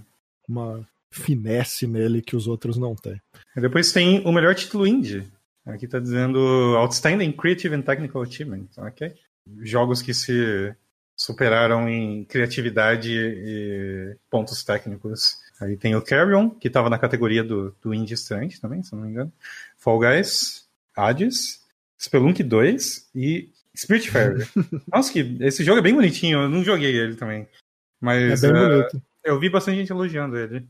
Agora, esses aqui é, é, é, complicado, porque ele entra naquilo, né? Se o Hades está no Game of the Year. Eu, eu acho que é, Hades é o campeão fácil. Tipo, é todo ano acontece isso com um jogo indie. Esse é. ano aconteceu com Fall Guys. É verdade. Você tem o um jogo que claramente é o jogo indie do ano e aí chega um aos 45 do segundo tempo, tipo, nope. É, aqui eu, eu, eu realmente daria pra Hades, eu, eu, não tenho nenhum motivo para pensar em qualquer outro de ganhar isso aqui. Dependendo do que as pessoas considerem para votar nisso, talvez elas votem em alguma outra coisa. Eu não acho que algum vai quebrar Hades nisso aqui. É, né? Eu acho que não. No máximo Fall Guys, mas eu acho que não. A, única coisa que eu, parênteses que eu abro é que eu preciso lembrar de dar uma olhada nesse Spiritfarer, porque eu, eu, queria ver esse jogo. É um jogo totalmente chill, né? Tipo, eu não joguei é, então, também. Mas ele é, é totalmente... A única reclamação que eu vejo dele é que ele, ele, ele se estende um pouco demais. E Spelunk 2 também é um jogo excelente. Mas, eu, eu, eu nunca joguei Spelunk. Nenhum. É, é, esse sim é um jogo difícil de verdade. Ah. Esse é o jogo que eu sempre deixo na minha lista quando os caras. Quando sai um jogo novo da From. e aí começa aquela discussão cretina de dificuldade. Eu falo, vocês não falam isso de Spelunk, que é 30 vezes mais difícil que qualquer jogo da From, tá ligado? É, é, é sempre assim. Anyway. Bom, depois tem um aqui que é Best Ongoing Game. Isso aqui é meio. um pouco parecido? É com... bem parecido, é com suporte da comunidade, né? Suporte de comunidade. Mas aqui tá dizendo que é pra. É, que o, o conteúdo desenvolvido tá, tipo, melhorando muito a experiência. Então, tem vários jogos que estão na mesma categoria de antes, que é o Destiny 2, Apex Legends, o Fortnite, No Man's Sky e Call of Duty Warzone. É, tipo, Fall, Fall Guys é muito novo pra estar tá nessa categoria. É, tipo, praticamente não teve ongoing, não teve desenvolvimento além do lançamento. É, eu acho que Fortnite continua sendo campeão. Continua, né? Eles ainda fazem umas coisas. Destiny 2 definitivamente não é o best ongoing. Call of Duty Warzone, eh, eles. Eles cagam um pouco em algumas atualizações. No Man's Sky, eu não sei até que ponto você considera isso, porque ele, tipo. Ele, ele é um jogo que recebe muitos updates. Mas uhum. eu, eu, não sei, eu não sei até que ponto você considera ele igual aos outros, assim, sabe? Que é um jogo com jogos com temporadas e, e competição e aquela coisa toda. Ele, ele, ele, tá meio que na vibe dele no outro lado ali. É, é verdade. Acho que aqui fica com Fortnite mesmo, então. É, ficaria entre Fortnite e Apex. Apex continua sendo um jogo excelente, assim. Só que Fortnite tem um espetáculo a mais que eu acho É, tipo, a gente pode falar o que quiser da Epic de Fortnite, tipo, é, é, é, eles fazem o negócio direito. Uhum. Aí tem essa categoria que acho que tem todo ano, né? Games for Impact. Sim. Que a descrição tá tipo. Como você traduzia isso? Mas uh, jogos te fazem pensar. tem mensagens, mensagens uh, importantes. Cara, acho que eu não joguei nenhum deles. Que pena. Tem o We Found, da Dreamfield. Kentucky Route Zero TV Edition, da Cardboard Computer, Fair, da Thunder Lots Games, Tell Me Why, da Don't Nod, e Through the Darkest of Times, da Paint Bucket Games. Você jogou algum deles? Não. É. é eu não tenho eu só jogo jogo divertido. Não, mentira. Monta aqui, cancelado. Bom, o da Nod a gente corta porque é da Nod, né? É. é... que me perdoe a Nod, mas. A reputação os precede, né? É, sim. É, é assim, é, é, eu não joguei nenhum, mas os dois famosos aqui são Kentucky Route Zero e Spiritfarer. São os, os, os, os, dois jogos com pedigree, são os dois jogos com calibre, é, de, de alto calibre. Eu não sei qual desses dois vai ganhar. Uh, Kentucky Route Zero eu acho que é tipo. Ele finalmente saiu o último ato dele, então o jogo tá completo agora para jogar. Uh, e o Spiritfarer é aquela. É um jogo que lida com esse negócio de tipo morte e afins e tentar lidar com o processo disso, etc. As pessoas falam muito bem, falam que é um jogo muito tocante e tal, mas eu não joguei. Então eu ficaria com um desses dois e certamente um desses dois vai ganhar. Ok. E depois em Teme, olha, melhor performance. Então tá dizendo que é para alguém com um, fez uma boa dublagem, ou então motion capture, ou enfim, algum tipo de performance nesse, nesse tipo. Aí aqui tem a Ellie, a Ashley Johnson como Ellie em The Last of Us, Laura Bailey como a Abby em The Last of Us, Daisuke Tsuji como Jin Sakai, do Tsushima, uh, Logan Cunningham como Hades, eu não sei o nome dessa parte, deve ser Nadir Jeter como Miles Morales. Algo muito legal a se notar aqui é que tem actually um ator japonês, eles botaram a voz japonesa do Jin. Teve algum ano que tinha algum japonês aqui? Nunca tem. Pelo menos não. Não, a gente sempre fala, tipo, que merda é essa que vocês estão é, fazendo? Porque os caras são sempre muito bons, né? Mas. Uh... Eu acho. Não, pera, pera, pera, pera, pera. Não, pera, tô... não, falei bobagem aqui. É a voz em inglês, cara. É a voz em inglês, é verdade, é. porque o, o, o, o, japonês é o maluco lá que é o Sanji, caralho. É o Sanji, esse cara é, é, O cara é japonês. Ah. Mas, tipo, ele é o da versão em inglês. Então devolve o elogio, foda-se. É, ele é, ele é, ele tá aqui, tô, tô aqui na, no, no Google, na, nacionalidade, japonês. A gente foi ele de é, de, é, a gente foi de beta, ele é japonês. Pô, como é que é o nome do maluco lá do Zoro, cara? Esqueci. Eu, tipo, não, pera, esse não é o nome do Zoro. O que tá acontecendo? A gente acha isso rapidinho. Kazuya, Nakai. É. é. Eu, tipo, eu, pera, não, pera, esse não é o nome do cara do Zoro. O que tá acontecendo aqui?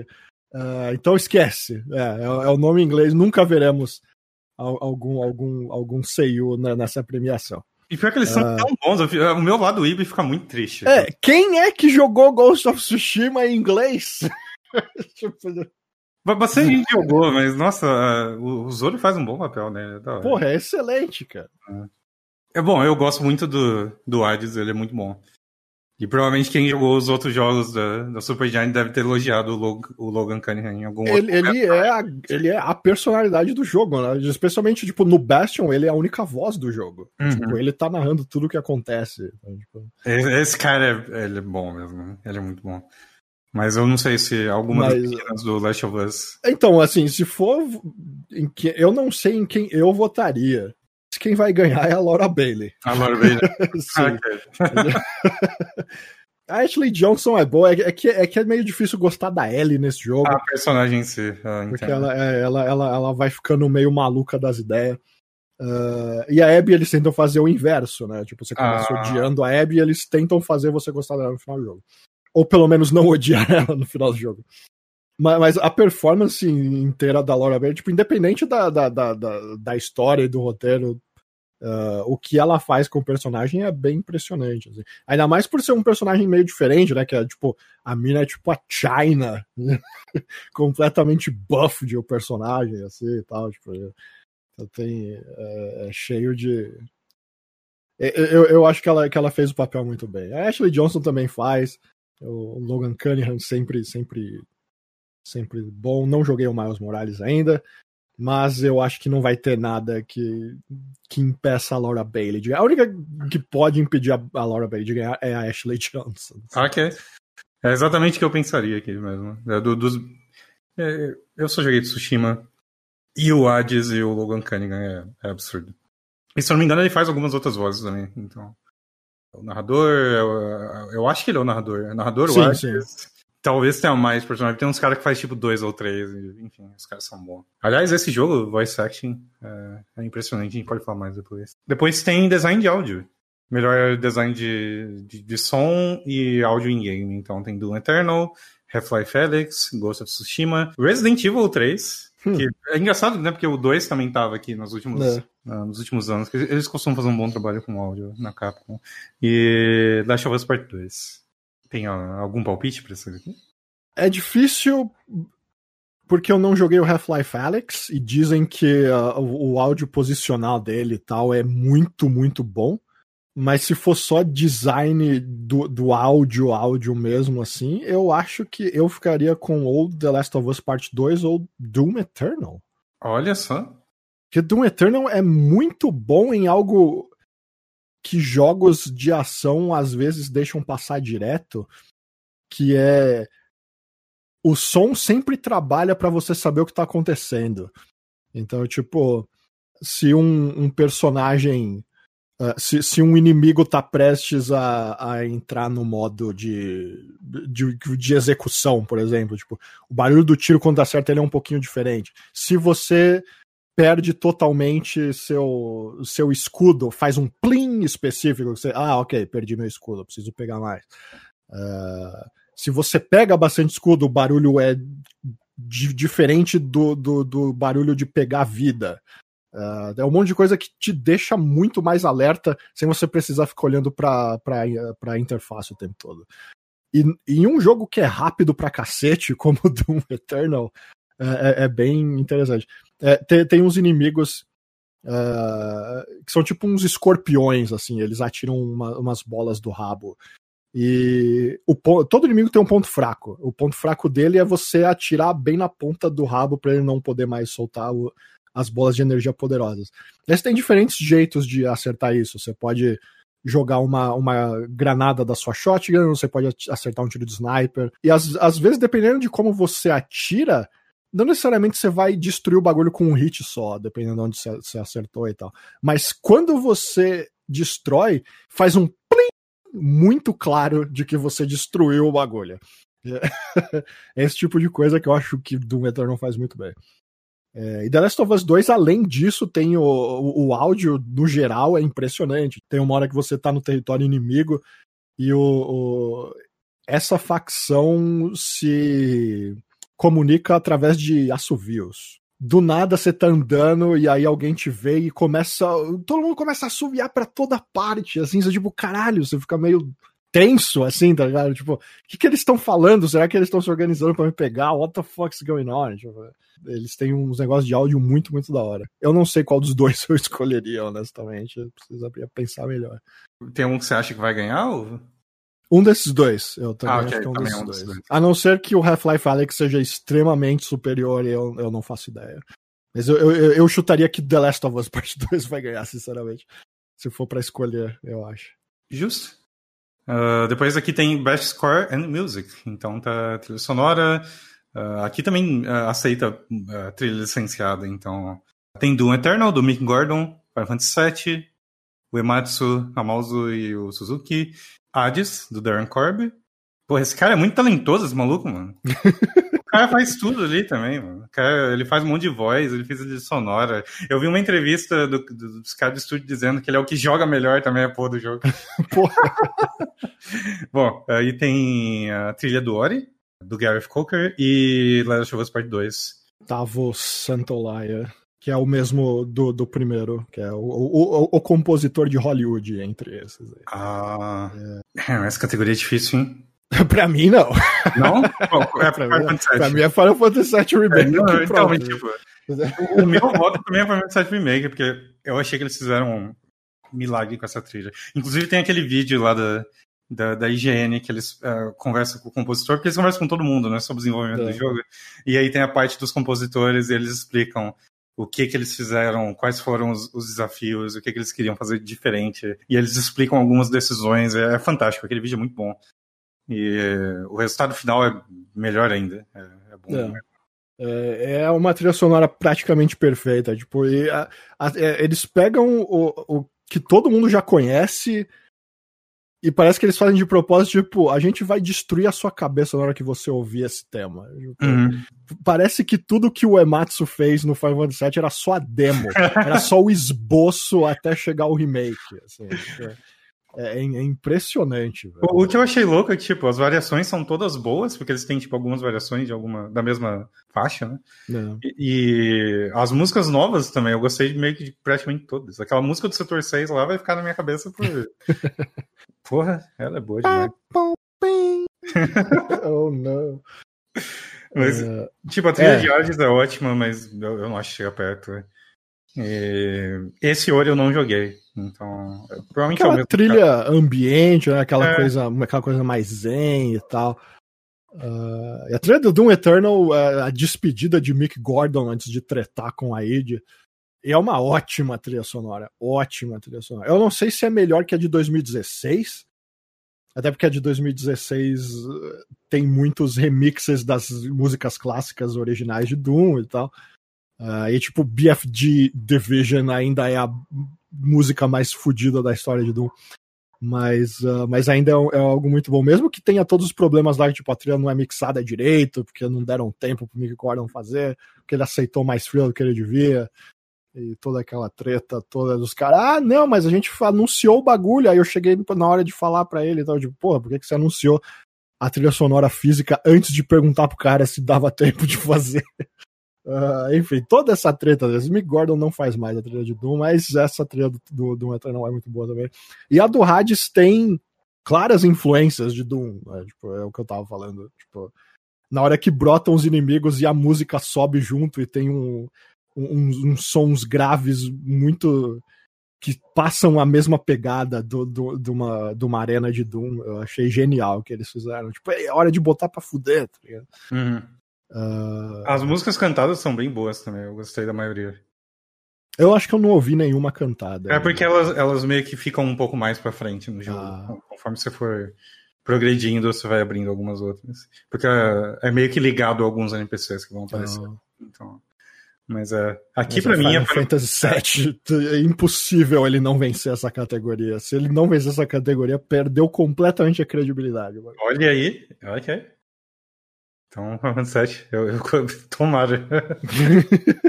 a categoria seguinte é Best Art Direction. Achievements técnicos e criativos no design artístico e ou animações. Final 7 Remake, Square Enix, Ghost of Tsushima Sucker Punch, Hades Super Giant, Ori da Moon Studios e The Last of Us Part 2 da Naughty Dog. Essa categoria é a mais difícil de todas. É, é né? E a gente meio que, sempre encalha na direção de arte, porque é muito difícil para menos não, mortais, né? E esse, não, olha esse ano, é a coisa mais stack do, do evento inteiro até a começar por serem eh, por terem coisas extremamente distintas, né? De tipo, é. você ter que escolher entre Ghost of Tsushima e, e Hades. Tipo, é.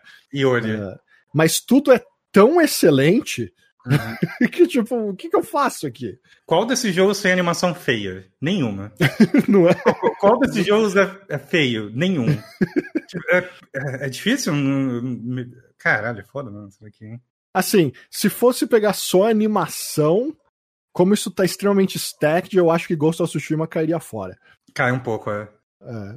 Porém, a direção de arte visual em si mantém é, ele no é. processo, é. porque uhum. holy shit. Hades, extremamente nítido, tudo extremamente bem feito com 2D, e o fucking design dos personagens, que é absolutamente brilhante. Cada, cada, cada artwork de personagem eu, eu fico de boca aberta. Ori nem tem o que dizer, né? o negócio do Ori é ser bonito. Tipo, mais do que tudo. The Last of Us 2, melhores animações ever já feitas em um videogame ever.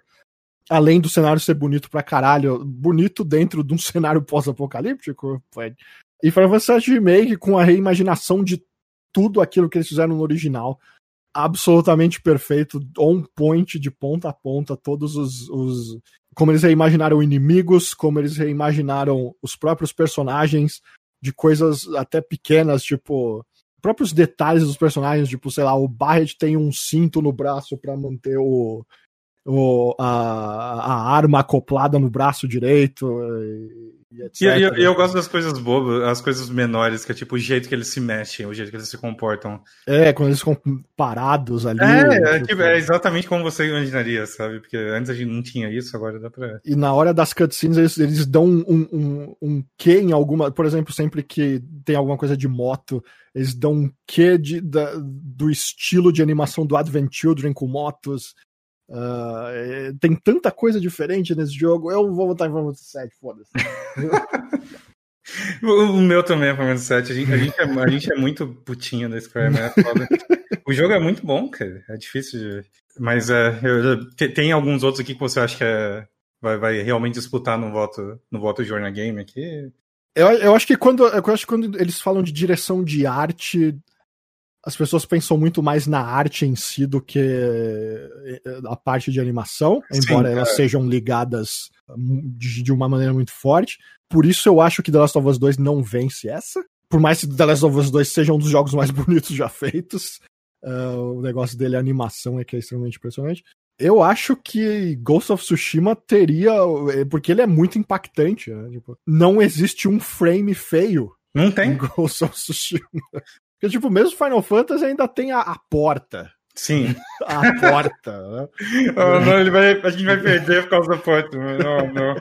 A porta não. Que não carrega direito. É. é. Aliás, eu preciso testar pra ver se a porta carrega no PlayStation 5. Ah, deve, deve ficar a mesma merda. A gente vai ter pesadelos com aquela porta o resto da vida. É, talvez Ghost of Tsushima vença. Talvez Ghost of Tsushima vença. O não é o meu voto, mas eu acho que of Tsushima vai vencer. Ok. Se tem uma coisa que ele pode vencer, é, é isso. É, bonito ele é mesmo. Puta merda. Olha, depois tem melhor narrativa. E aqui tem uma grande Mesmo surpresa. jogos, pretty much, exceto é, pela grande surpresa. Tem o 13 Sentinels, o, o Aegis Ring, do, escrito por George Kamitani. George Kamitani, que não, não vai vencer, porque, tipo, do júri, três pessoas devem ter jogado 13 Sentinels, mas Uh, eu também não joguei ainda, não tenho muito o que dizer. Dizem que é uma grande história, mas dizem que é meio que um saco você chegar até o final da história, então não sei. Mas uh, a história aparentemente é incrível. Eu não sei como Ghost of Tsushima tá nessa categoria. aqui, aqui. É Esse aqui é o Detroit desse ano. né? o, o Hades tem uma coisa que eu acho legal na, no, na narrativa e no, no no jeito que eles contam a história. Praticamente qualquer coisa ligada a, a gameplay tem alguma desculpa na narrativa para acontecer, sabe? Uhum. E eu acho isso muito legal. Eu adoro o jogo que faz isso. É. Mas eu não sei se ele é muito. Eu não sei se eu votaria nele, pra falar a verdade. É porque tem Final Fantasy VII aqui, né? É, eu vou, obviamente votaria em Final Fantasy VII Remake. A gente fez um podcast de horas falando da história do jogo. Uh, como tudo funciona direito uh, as implicações que ele dá pro resto da história nos próximos jogos, Nossa que é absolutamente senhora. incrível. Um jogo extremamente inteligente com as coisas que ele faz, levando em consideração o que você já tem na sua cabeça sobre o jogo. Meu Deus! Se esse não ganhar, é roubado demais. Você tá me lembrando do quão bom é o jogo. Então... O problema é que quem gosta da história de The Last of Us Part 2 vai deixar ela em primeiro lugar na, na lista. Tipo, então, eu acho que The Last of Us Part 2 vai ganhar. Eu gostaria que Final Fantasy VII ganhasse. Por mais que The Last of Us seja uh, divida opiniões. Tem gente que odeia a história porque eu. Uh, mas quem gosta, gosta demais. Esse é o problema. Então, tipo, I don't know. Eu acho que ele vai ganhar. E Final Fantasy VII será injustiçado. Categoria seguinte: Best Game Direction. Então, uh, direção, o que, que eles têm aqui? Visão criativa e inovação na direção do jogo e design. Final Fantasy Remake, da Square Enix, Ghost of Tsushima. What?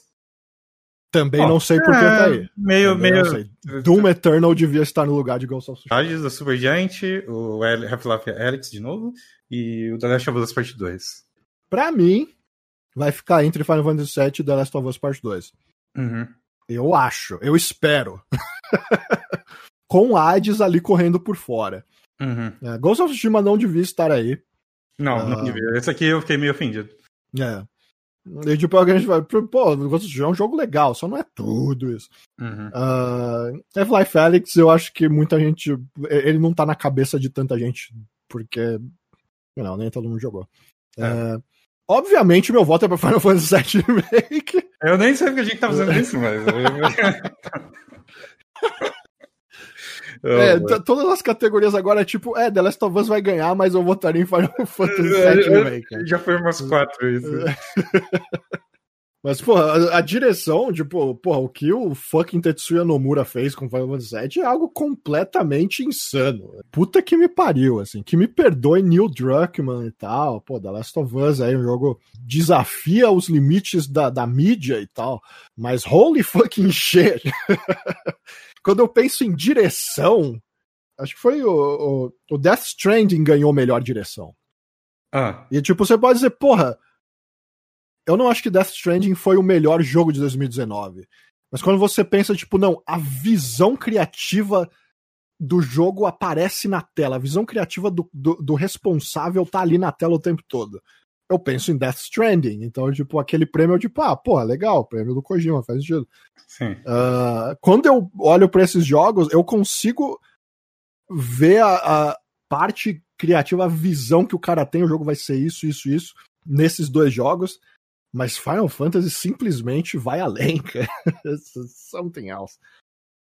E o fucking. fucking. Porra. The, the fucking boldness de, não, não, de chegar não, no final do jogo e falar, então, esse jogo se pá é uma sequência. Não, não tem muita gente que Imagina o cara chegando no fucking presidente da Square, mano. O que a gente falou isso no podcast. Então, eu quero fazer um negócio com esse jogo aqui. E, eu, e o cara da Square chega e fala: Você tem certeza que isso vai dar certo? Toca pro pai. Tá e, tipo, e, e dá certo do jeito que deu. Fuck off. Eu espero que eles ganhem. Bom, sobrou uma categoria. Sobrou uma categoria. Uh, Game of the Year. A descrição é jogos que entregam a melhor experiência possível entre todos os, os pontos técnicos e criativos. Temos Doom Eternal, da id, Final Fantasy VII Remake, da Square Enix, Ghost of Tsushima, da Sucker Punch, Hades, da Supergiant, Animal Crossing New Horizons, da Nintendo e The Last of Us Part 2, da Naughty Dog. Como que a gente começa aqui? É, é eu diria que alguns aqui não, eu, eu não acho que tem chance. Uau, ok. O único que eu acho que não tem chance de. É, ok, não, tem dois que eu acho. Quem você acha que não tem chance? É, Animal Crossing. Eu acho que você está completamente enganado. Sério? Eu acho que ele tem chance. Oh, Jesus. Os que eu acho que não tem chance mesmo de ganhar Game of the Year são Doom Eternal e Ghost of Tsushima. Ghost of Tsushima e Doom Eternal. É, então, é, são os três que eu, que eu falaria. Você acha que são só do Tsushima e Doom? É, eu não jogaria fora Animal Crossing, não. Sério? Nossa, eu, é, eu coloco é os três na mesma sacola. Não, é completamente absurdo o Animal Crossing vencer jogo do ano. Ok. Mas é um jogo da Nintendo. É. o que sempre conta. É, sempre conta. É, é, é, e é um jogo que combinou demais com o ano corrente. Sim, é, é verdade. Então, tipo, muita gente vai levar isso em consideração também. É que eu adorei Animal Crossing, eu adorei minha experiência com ele. Ele realmente foi uma experiência social no começo do ano. Foi, foi... Tipo, você joga com um monte de gente e todo mundo comprou, todo mundo tem um Switch, comprou todo o jogo. Mas eu sinto que no, long run, assim, é um negócio que a experiência foi se esvaindo da minha cabeça com o tempo, porque eu não queria mais jogar, porque não tem tanta coisa pra fazer no jogo. É, hoje em dia o que você vê as pessoas comentando de Animal Crossing é, é geralmente tipo, nossa, faz um mês que eu não visito a minha vida. É. Ou algo assim. E, e, geralmente é o que acontece com as pessoas, elas vão desencanando é. e, e, eventualmente vai sair um jogo, algum, algum evento que é tipo eventinho de Natal, eventinho de, sei lá, enfim, mudou a, a do verão pro inverno, eventinho de Halloween, as pessoas voltam, dão uma olhada. Mas, por exemplo, o meu problema que eu tenho com o jogo, eu sempre comento, é a chantagem emocional que ele faz comigo. Então, eu larguei esse jogo de uma hora para outra porque eu não queria mais abrir ele todo dia ou a cada dois dias para mostrar pro Rodney que eu ainda gosto dele. Eu gosto do Rodney, eu não quero que ele saia da minha vila. Ele é meu NPC favorito. Mas eu não aguentava mais abrir esse jogo para fazer a mesma coisa, cara. E, e, tipo, esse jogo tem um problema. Que eu nunca joguei nenhum outro Animal Crossing, então é difícil falar disso. Mas eu vi muita gente dizendo que nos outros acontecia mais coisa. Toda vez que você voltava na ilha, acontecia alguma coisa um pouco mais diferente e os NPCs tinham um pouco mais de personalidade. Hum. Isso eu não joguei para comparar. Mas eu senti um pouco de falta disso nesse jogo. Eu imagino que talvez por agora em tempos de jogos que ganham updates a cada temporada, talvez eles tenham justamente feito menos coisas que já saem junto com o jogo para ir adicionando conforme o ano passa. É, eu, eu, me pergunto se nesse ponto melhorou, porque eu sentia que eu ia visitar a vila e todo mundo falava a mesma coisa, todo dia. Hum. Então eu não tinha aquele ímpeto de eu vou falar com o Rodney todo dia, porque todo dia o Rodney vai repetir algo que ele já falou para mim. Uhum. Eu não aguento mais ouvir falar que, que ele gosta de sorvete, ou sei lá que porra, sabe? Então, se, se isso fosse um pouco menos repetitivo, eu estaria lá falando com o Rodney todo dia. Mas foi algo que estava acabando com a minha imersão, eu estava ficando de saco cheio. Então, eu larguei, primeiro pelo, pela chantagem emocional que o jogo faz, que é tipo, é, hey, venha falar com seus amigos ou eles vão embora. E a sua ilha vai ficar toda fedida e com, com mato alto e com barata. Então eu falei, não, foda-se esse jogo, não quero saber. Mas eu me diverti bastante enquanto eu joguei. Eu, eu entendo que muita gente é. tem uma experiência boa. Mas eu, eu, senti que ele focou mais no faça uma ilha super legal e construa algo super legal, porque isso ele faz muito bem. Uhum. E... Eu, eu não colocaria isso tanto contra o jogo, hum. porque no fim, eh, especialmente no caso de votação, assim, porque no fim é a mesma coisa de qualquer outro jogo, acaba sendo. Tipo, é um Sim. jogo. Nenhum desses jogos está sendo altamente comentado atualmente, porque todos eles já saíram faz um tempo, exceto o Hades, que é o mais recente. Eu, geralmente não boto, tipo, é, é, tipo, é tipo quando os caras falam dead game, né? Tipo, ah, sim. os caras falam, tipo, ah, ninguém, tipo, sei lá, Apex não tem mais 40 milhões de jogadores por dia, dead game e tal. É tipo, não, só, like, people move on, mas as pessoas ainda se lembram com, com carinho daquele momento em que eles jogaram. Esse. Uhum. Então, por isso eu acho que Animal Crossing continua no páreo. É, bom, talvez você tenha me convencido mesmo. Eu não votaria nele. É, ainda não, não de jeito nenhum. É. de jeito nenhum. Mas. É que eu, eu, sinto que faltou um pouquinho para ele ser muito, muito bom, sabe? Uhum. Mas eu, é, faz sentido. Eu consigo entender as pessoas votando nesse jogo. Mas agora vem, tipo, Doom Eternal, Ghost of Tsushima. Esses eu nem tenho nada em defesa é, deles. Doom Eternal é um jogo excelente, não tem como ele ser escolhido o melhor do ano entre esses jogos. Ghost of Tsushima, as pessoas gostaram muito mais do que eu imaginava que elas iam gostar, mas eu não acredito at all que ele vá vencer. Tipo, eu acho, assim, se eu for falar 100% friamente, eu acho que os únicos jogos que tem chance mesmo, mesmo, mesmo, mesmo, mesmo tipo, se você apontasse uma arma pra minha cabeça agora e falasse, olha, você só pode escolher dois jogos, eu apostaria tudo em The Last of Us Part 2 ou Hades, sinceramente. Olha, você não coloca Final Fantasy VII Remake, então? Não, eu não acho que Final Fantasy VII tem nenhuma chance de ganhar. Nossa, tipo, que triste. Eu, eu acho que ele tem mais chance de ganhar do que, tipo, Doom Eternal, mas ambos não vão ganhar. Ah...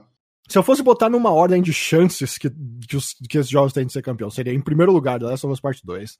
Ok. Em segundo lugar, Hades, porque ninguém odeia Hades. Ninguém odeia é. Hades, é. Em terceiro lugar, Animal Crossing.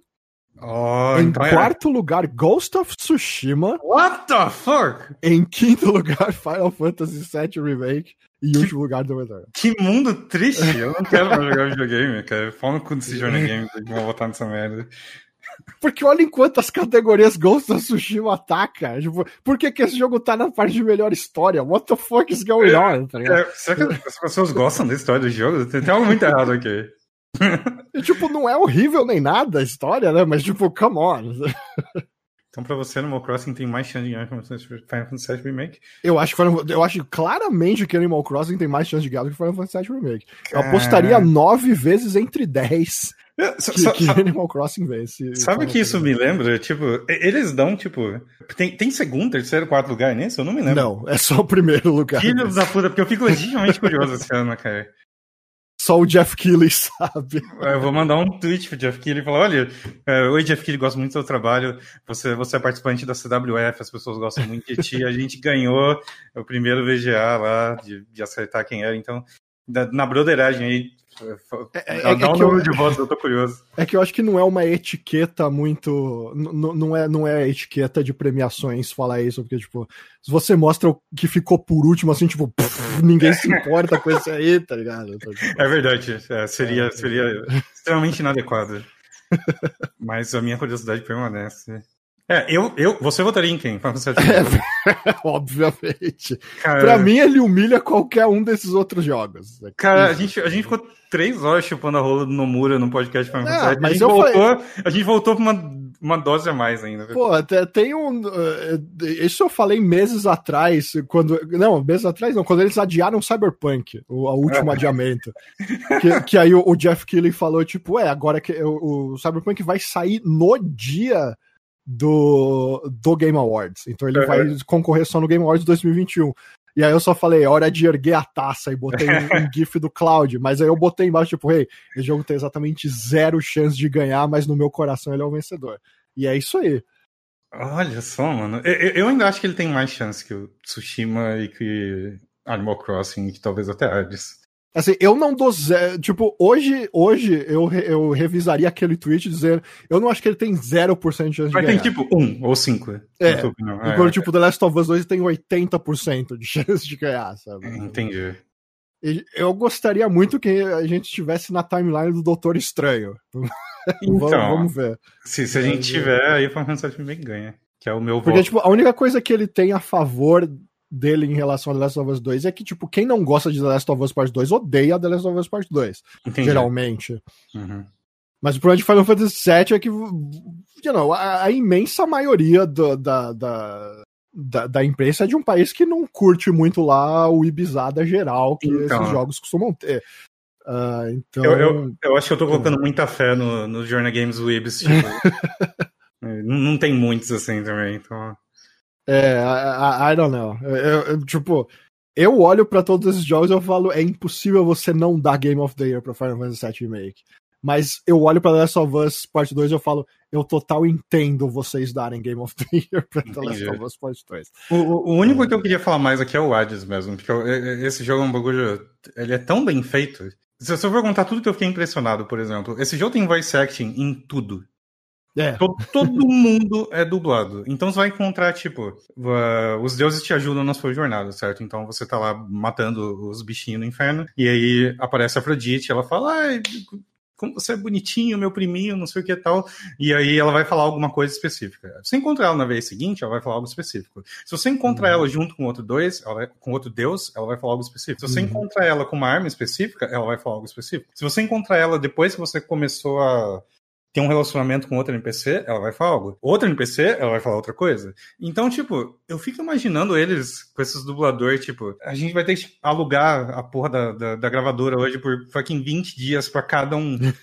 Porque é muito diálogo. É impressionante, é um negócio que você não. Você não vê, assim, sabe? Tipo. Não, é, é, é esse tipo de jogo, né? É, e, e ele tem uma coisa que eu acho que as pessoas começaram a. Acho que nunca ligaram muito em videogame, mas eu sempre dei muito valor, que é o que chamam de flavor. Então, sabe aquele negócio? Dá pra ver logo de cara. Não dá pra ver? Então, eu comparo com, por exemplo, você ir jogar Coffee e você pega o Ralph ou pega o Clark, eles vão fazer uma pose quando eles se encontram. É. Eu amo esse tipo de coisa. E Alice faz isso o tempo todo. Então, você está usando o presente de alguém, você encontrou aquela pessoa, ela vai falar, ah, você está usando meu presente, então ela tem uma, um diálogo para isso. Você está usando algo que ela não gosta e ele vai ver você usando aquilo, ele vai falar algo para isso. Você, sabe? Tudo é. que você faz no jogo. É, esse é o verdadeiro charme de Hades. Né? Sim, né? é, tipo, é. Ele, porque, tipo, roguelike é mato hoje em dia. É né? mato, tipo, é mato. Por, por, mais que ele tenha um gameplay muito foda, tipo, o que os outros roguelikes falham é ter uma personalidade da hora, né? Exatamente. É por isso que eu não gosto de Rogue Legacy, por exemplo, porque uhum. eu acho chato pra caralho, porque é um jogo meio sem sal, então, assim como a maioria do, do, dos roguelikes por aí. Uhum. Mas Hades vai pro lado oposto, né? Tipo, ele, além daquele lance que você falou de integrar as coisas ao gameplay, tipo, você tem que. Quantas vezes tem que terminar o jogo? Umas 10 vezes para ver a porra é, do, do, final. É 10 vezes e depois tem um extra se você fizer umas outras coisas. É, então, tipo, o lance de, de, de, refazer a dungeon de novo e de novo tem a ver com a história e tal. Tipo, é, é, é, muito foda isso. Eu acho que esse é o diferencial desse jogo. Porque enquanto os outros roguelikes estão tudo sem sal ali, que geralmente você gosta. O que, que faz você gostar mais de um roguelike do que outro? É, o gameplay é mais gostoso, certo? Por isso que para mim o, o, segundo melhor que eu mais gosto ainda é o Dead Cells. É. certo? Porque ele é divertido. Mas é, o que falta nesse, geralmente, é, é, aquele ímpeto de tipo, vou jogar mais umazinha. Porque geralmente o que muda uhum. é pouca coisa. O, o, que vai mudar quando você joga mais umazinha é o quão longe você vai, a arma que você vai usar, os power-ups que você vai pegar. A Hades tem tudo isso. Mas ele ainda tem um bônus de, se eu terminar agora, esses seis NPCs que eu vou encontrar aqui, eles vão falar algo diferente. Eles vão me dar outra informação, eles vão abrir outra quest, eles vão... Então, toda vez que você volta, é exatamente o contrário do problema que eu tava com Animal Crossing. O Rodney começou uhum. a repetir tudo que ele falava para mim. Certo? Relativamente rápido, todo dia. Hades, eu só fui começar a ouvir as mesmas coisas de alguns NPCs agora que eu tô com 90 horas de jogo. e, e, e, tem NPC que ainda tá falando coisa nova pra mim. Entende? Por um jogo Sim, que eu paguei, é. foi aqui em 40 reais ou 50 reais. Não sei como que tá, cara. É absurdo. É, é, é, eu acho que Hades e, e ele, é, os outros jogos da Supergiant também fazem isso, mas a Hades especialmente é, é justamente é, é esse que que você vê de clara influência de jogo japonês, né? É. Tipo, esse cuidado, essa camada extra por uhum. baixo de tudo que permeia cada coisinha da, da, da experiência. Tipo, você pega um, um, um, É como se você pegasse a personalidade do jogo e salpicasse ela em cada coisa dele. Assim, Sim. Tipo, que é, é, é, o que o jogo japonês faz tão bem, é o, é o, que levou a série Souls ao que ela é hoje, é o que levou uhum. Final Fantasy a ser o que é hoje, etc, etc. Uh, Monster Hunter, etc. Tipo, tudo faz sentido e tudo se, se liga de alguma forma. Seja lá como você, seja até esse lance de tipo, cada o NPC tem uma resposta diferente para cada deus, porque tipo, ah, ele é um deus também, então ele conhece todos aqueles, então ele certamente já pensou sobre ele antes, ele tem algo a dizer sobre aquele deus, etc. Uhum.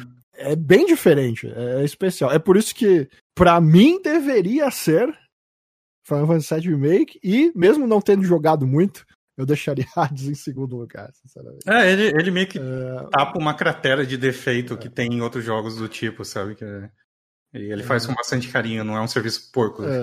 E tipo, é, até, até o, a premiação eu vou ter jogado bem mais Hades, aí eu vejo se eu, se eu mudo de opinião, mas tipo, é impressionante como tudo que eu vejo e, e as poucas horas que eu joguei de Hades é tipo, a, a, primeira vez que eu morri em Hades, eu tipo, ok, eu vou jogar no mínimo tantas horas quando eu joguei Dead Cells. E Dead Cells eu adoro Dead Cells. Dead Cells é muito foda.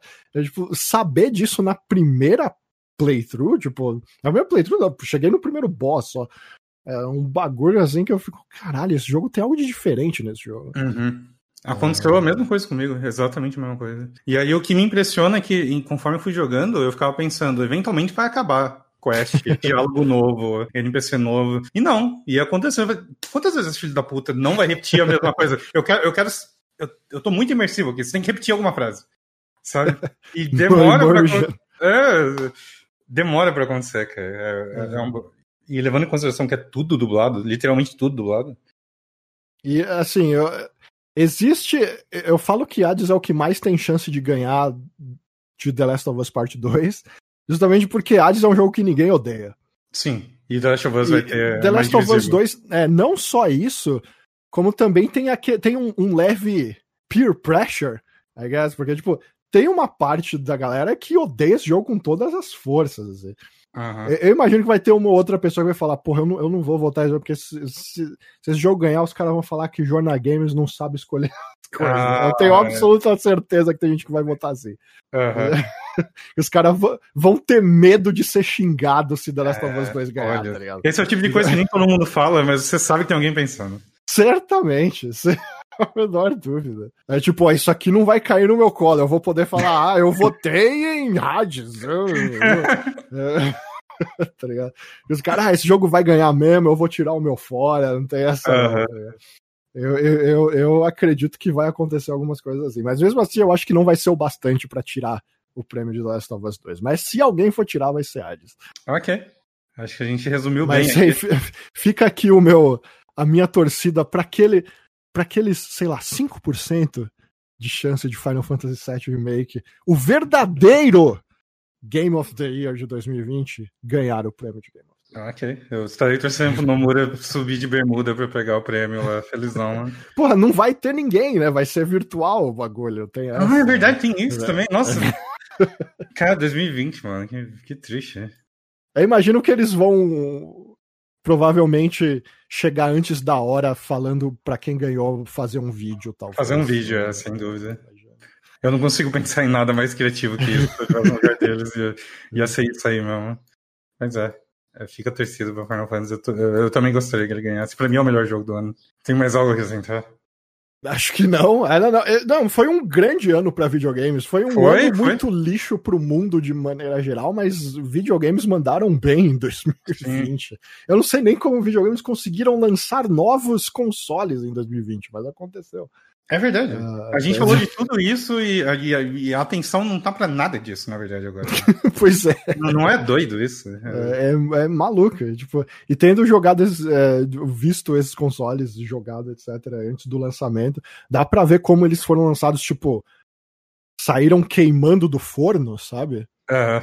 Tipo, as coisas chegando no firmware, tipo, no último instante, tipo, os negócios saindo, consoles saindo sem features que estão na caixa, porque não ficou pronto e tal. Caralho. Esse negócio meio, tipo, passou perto.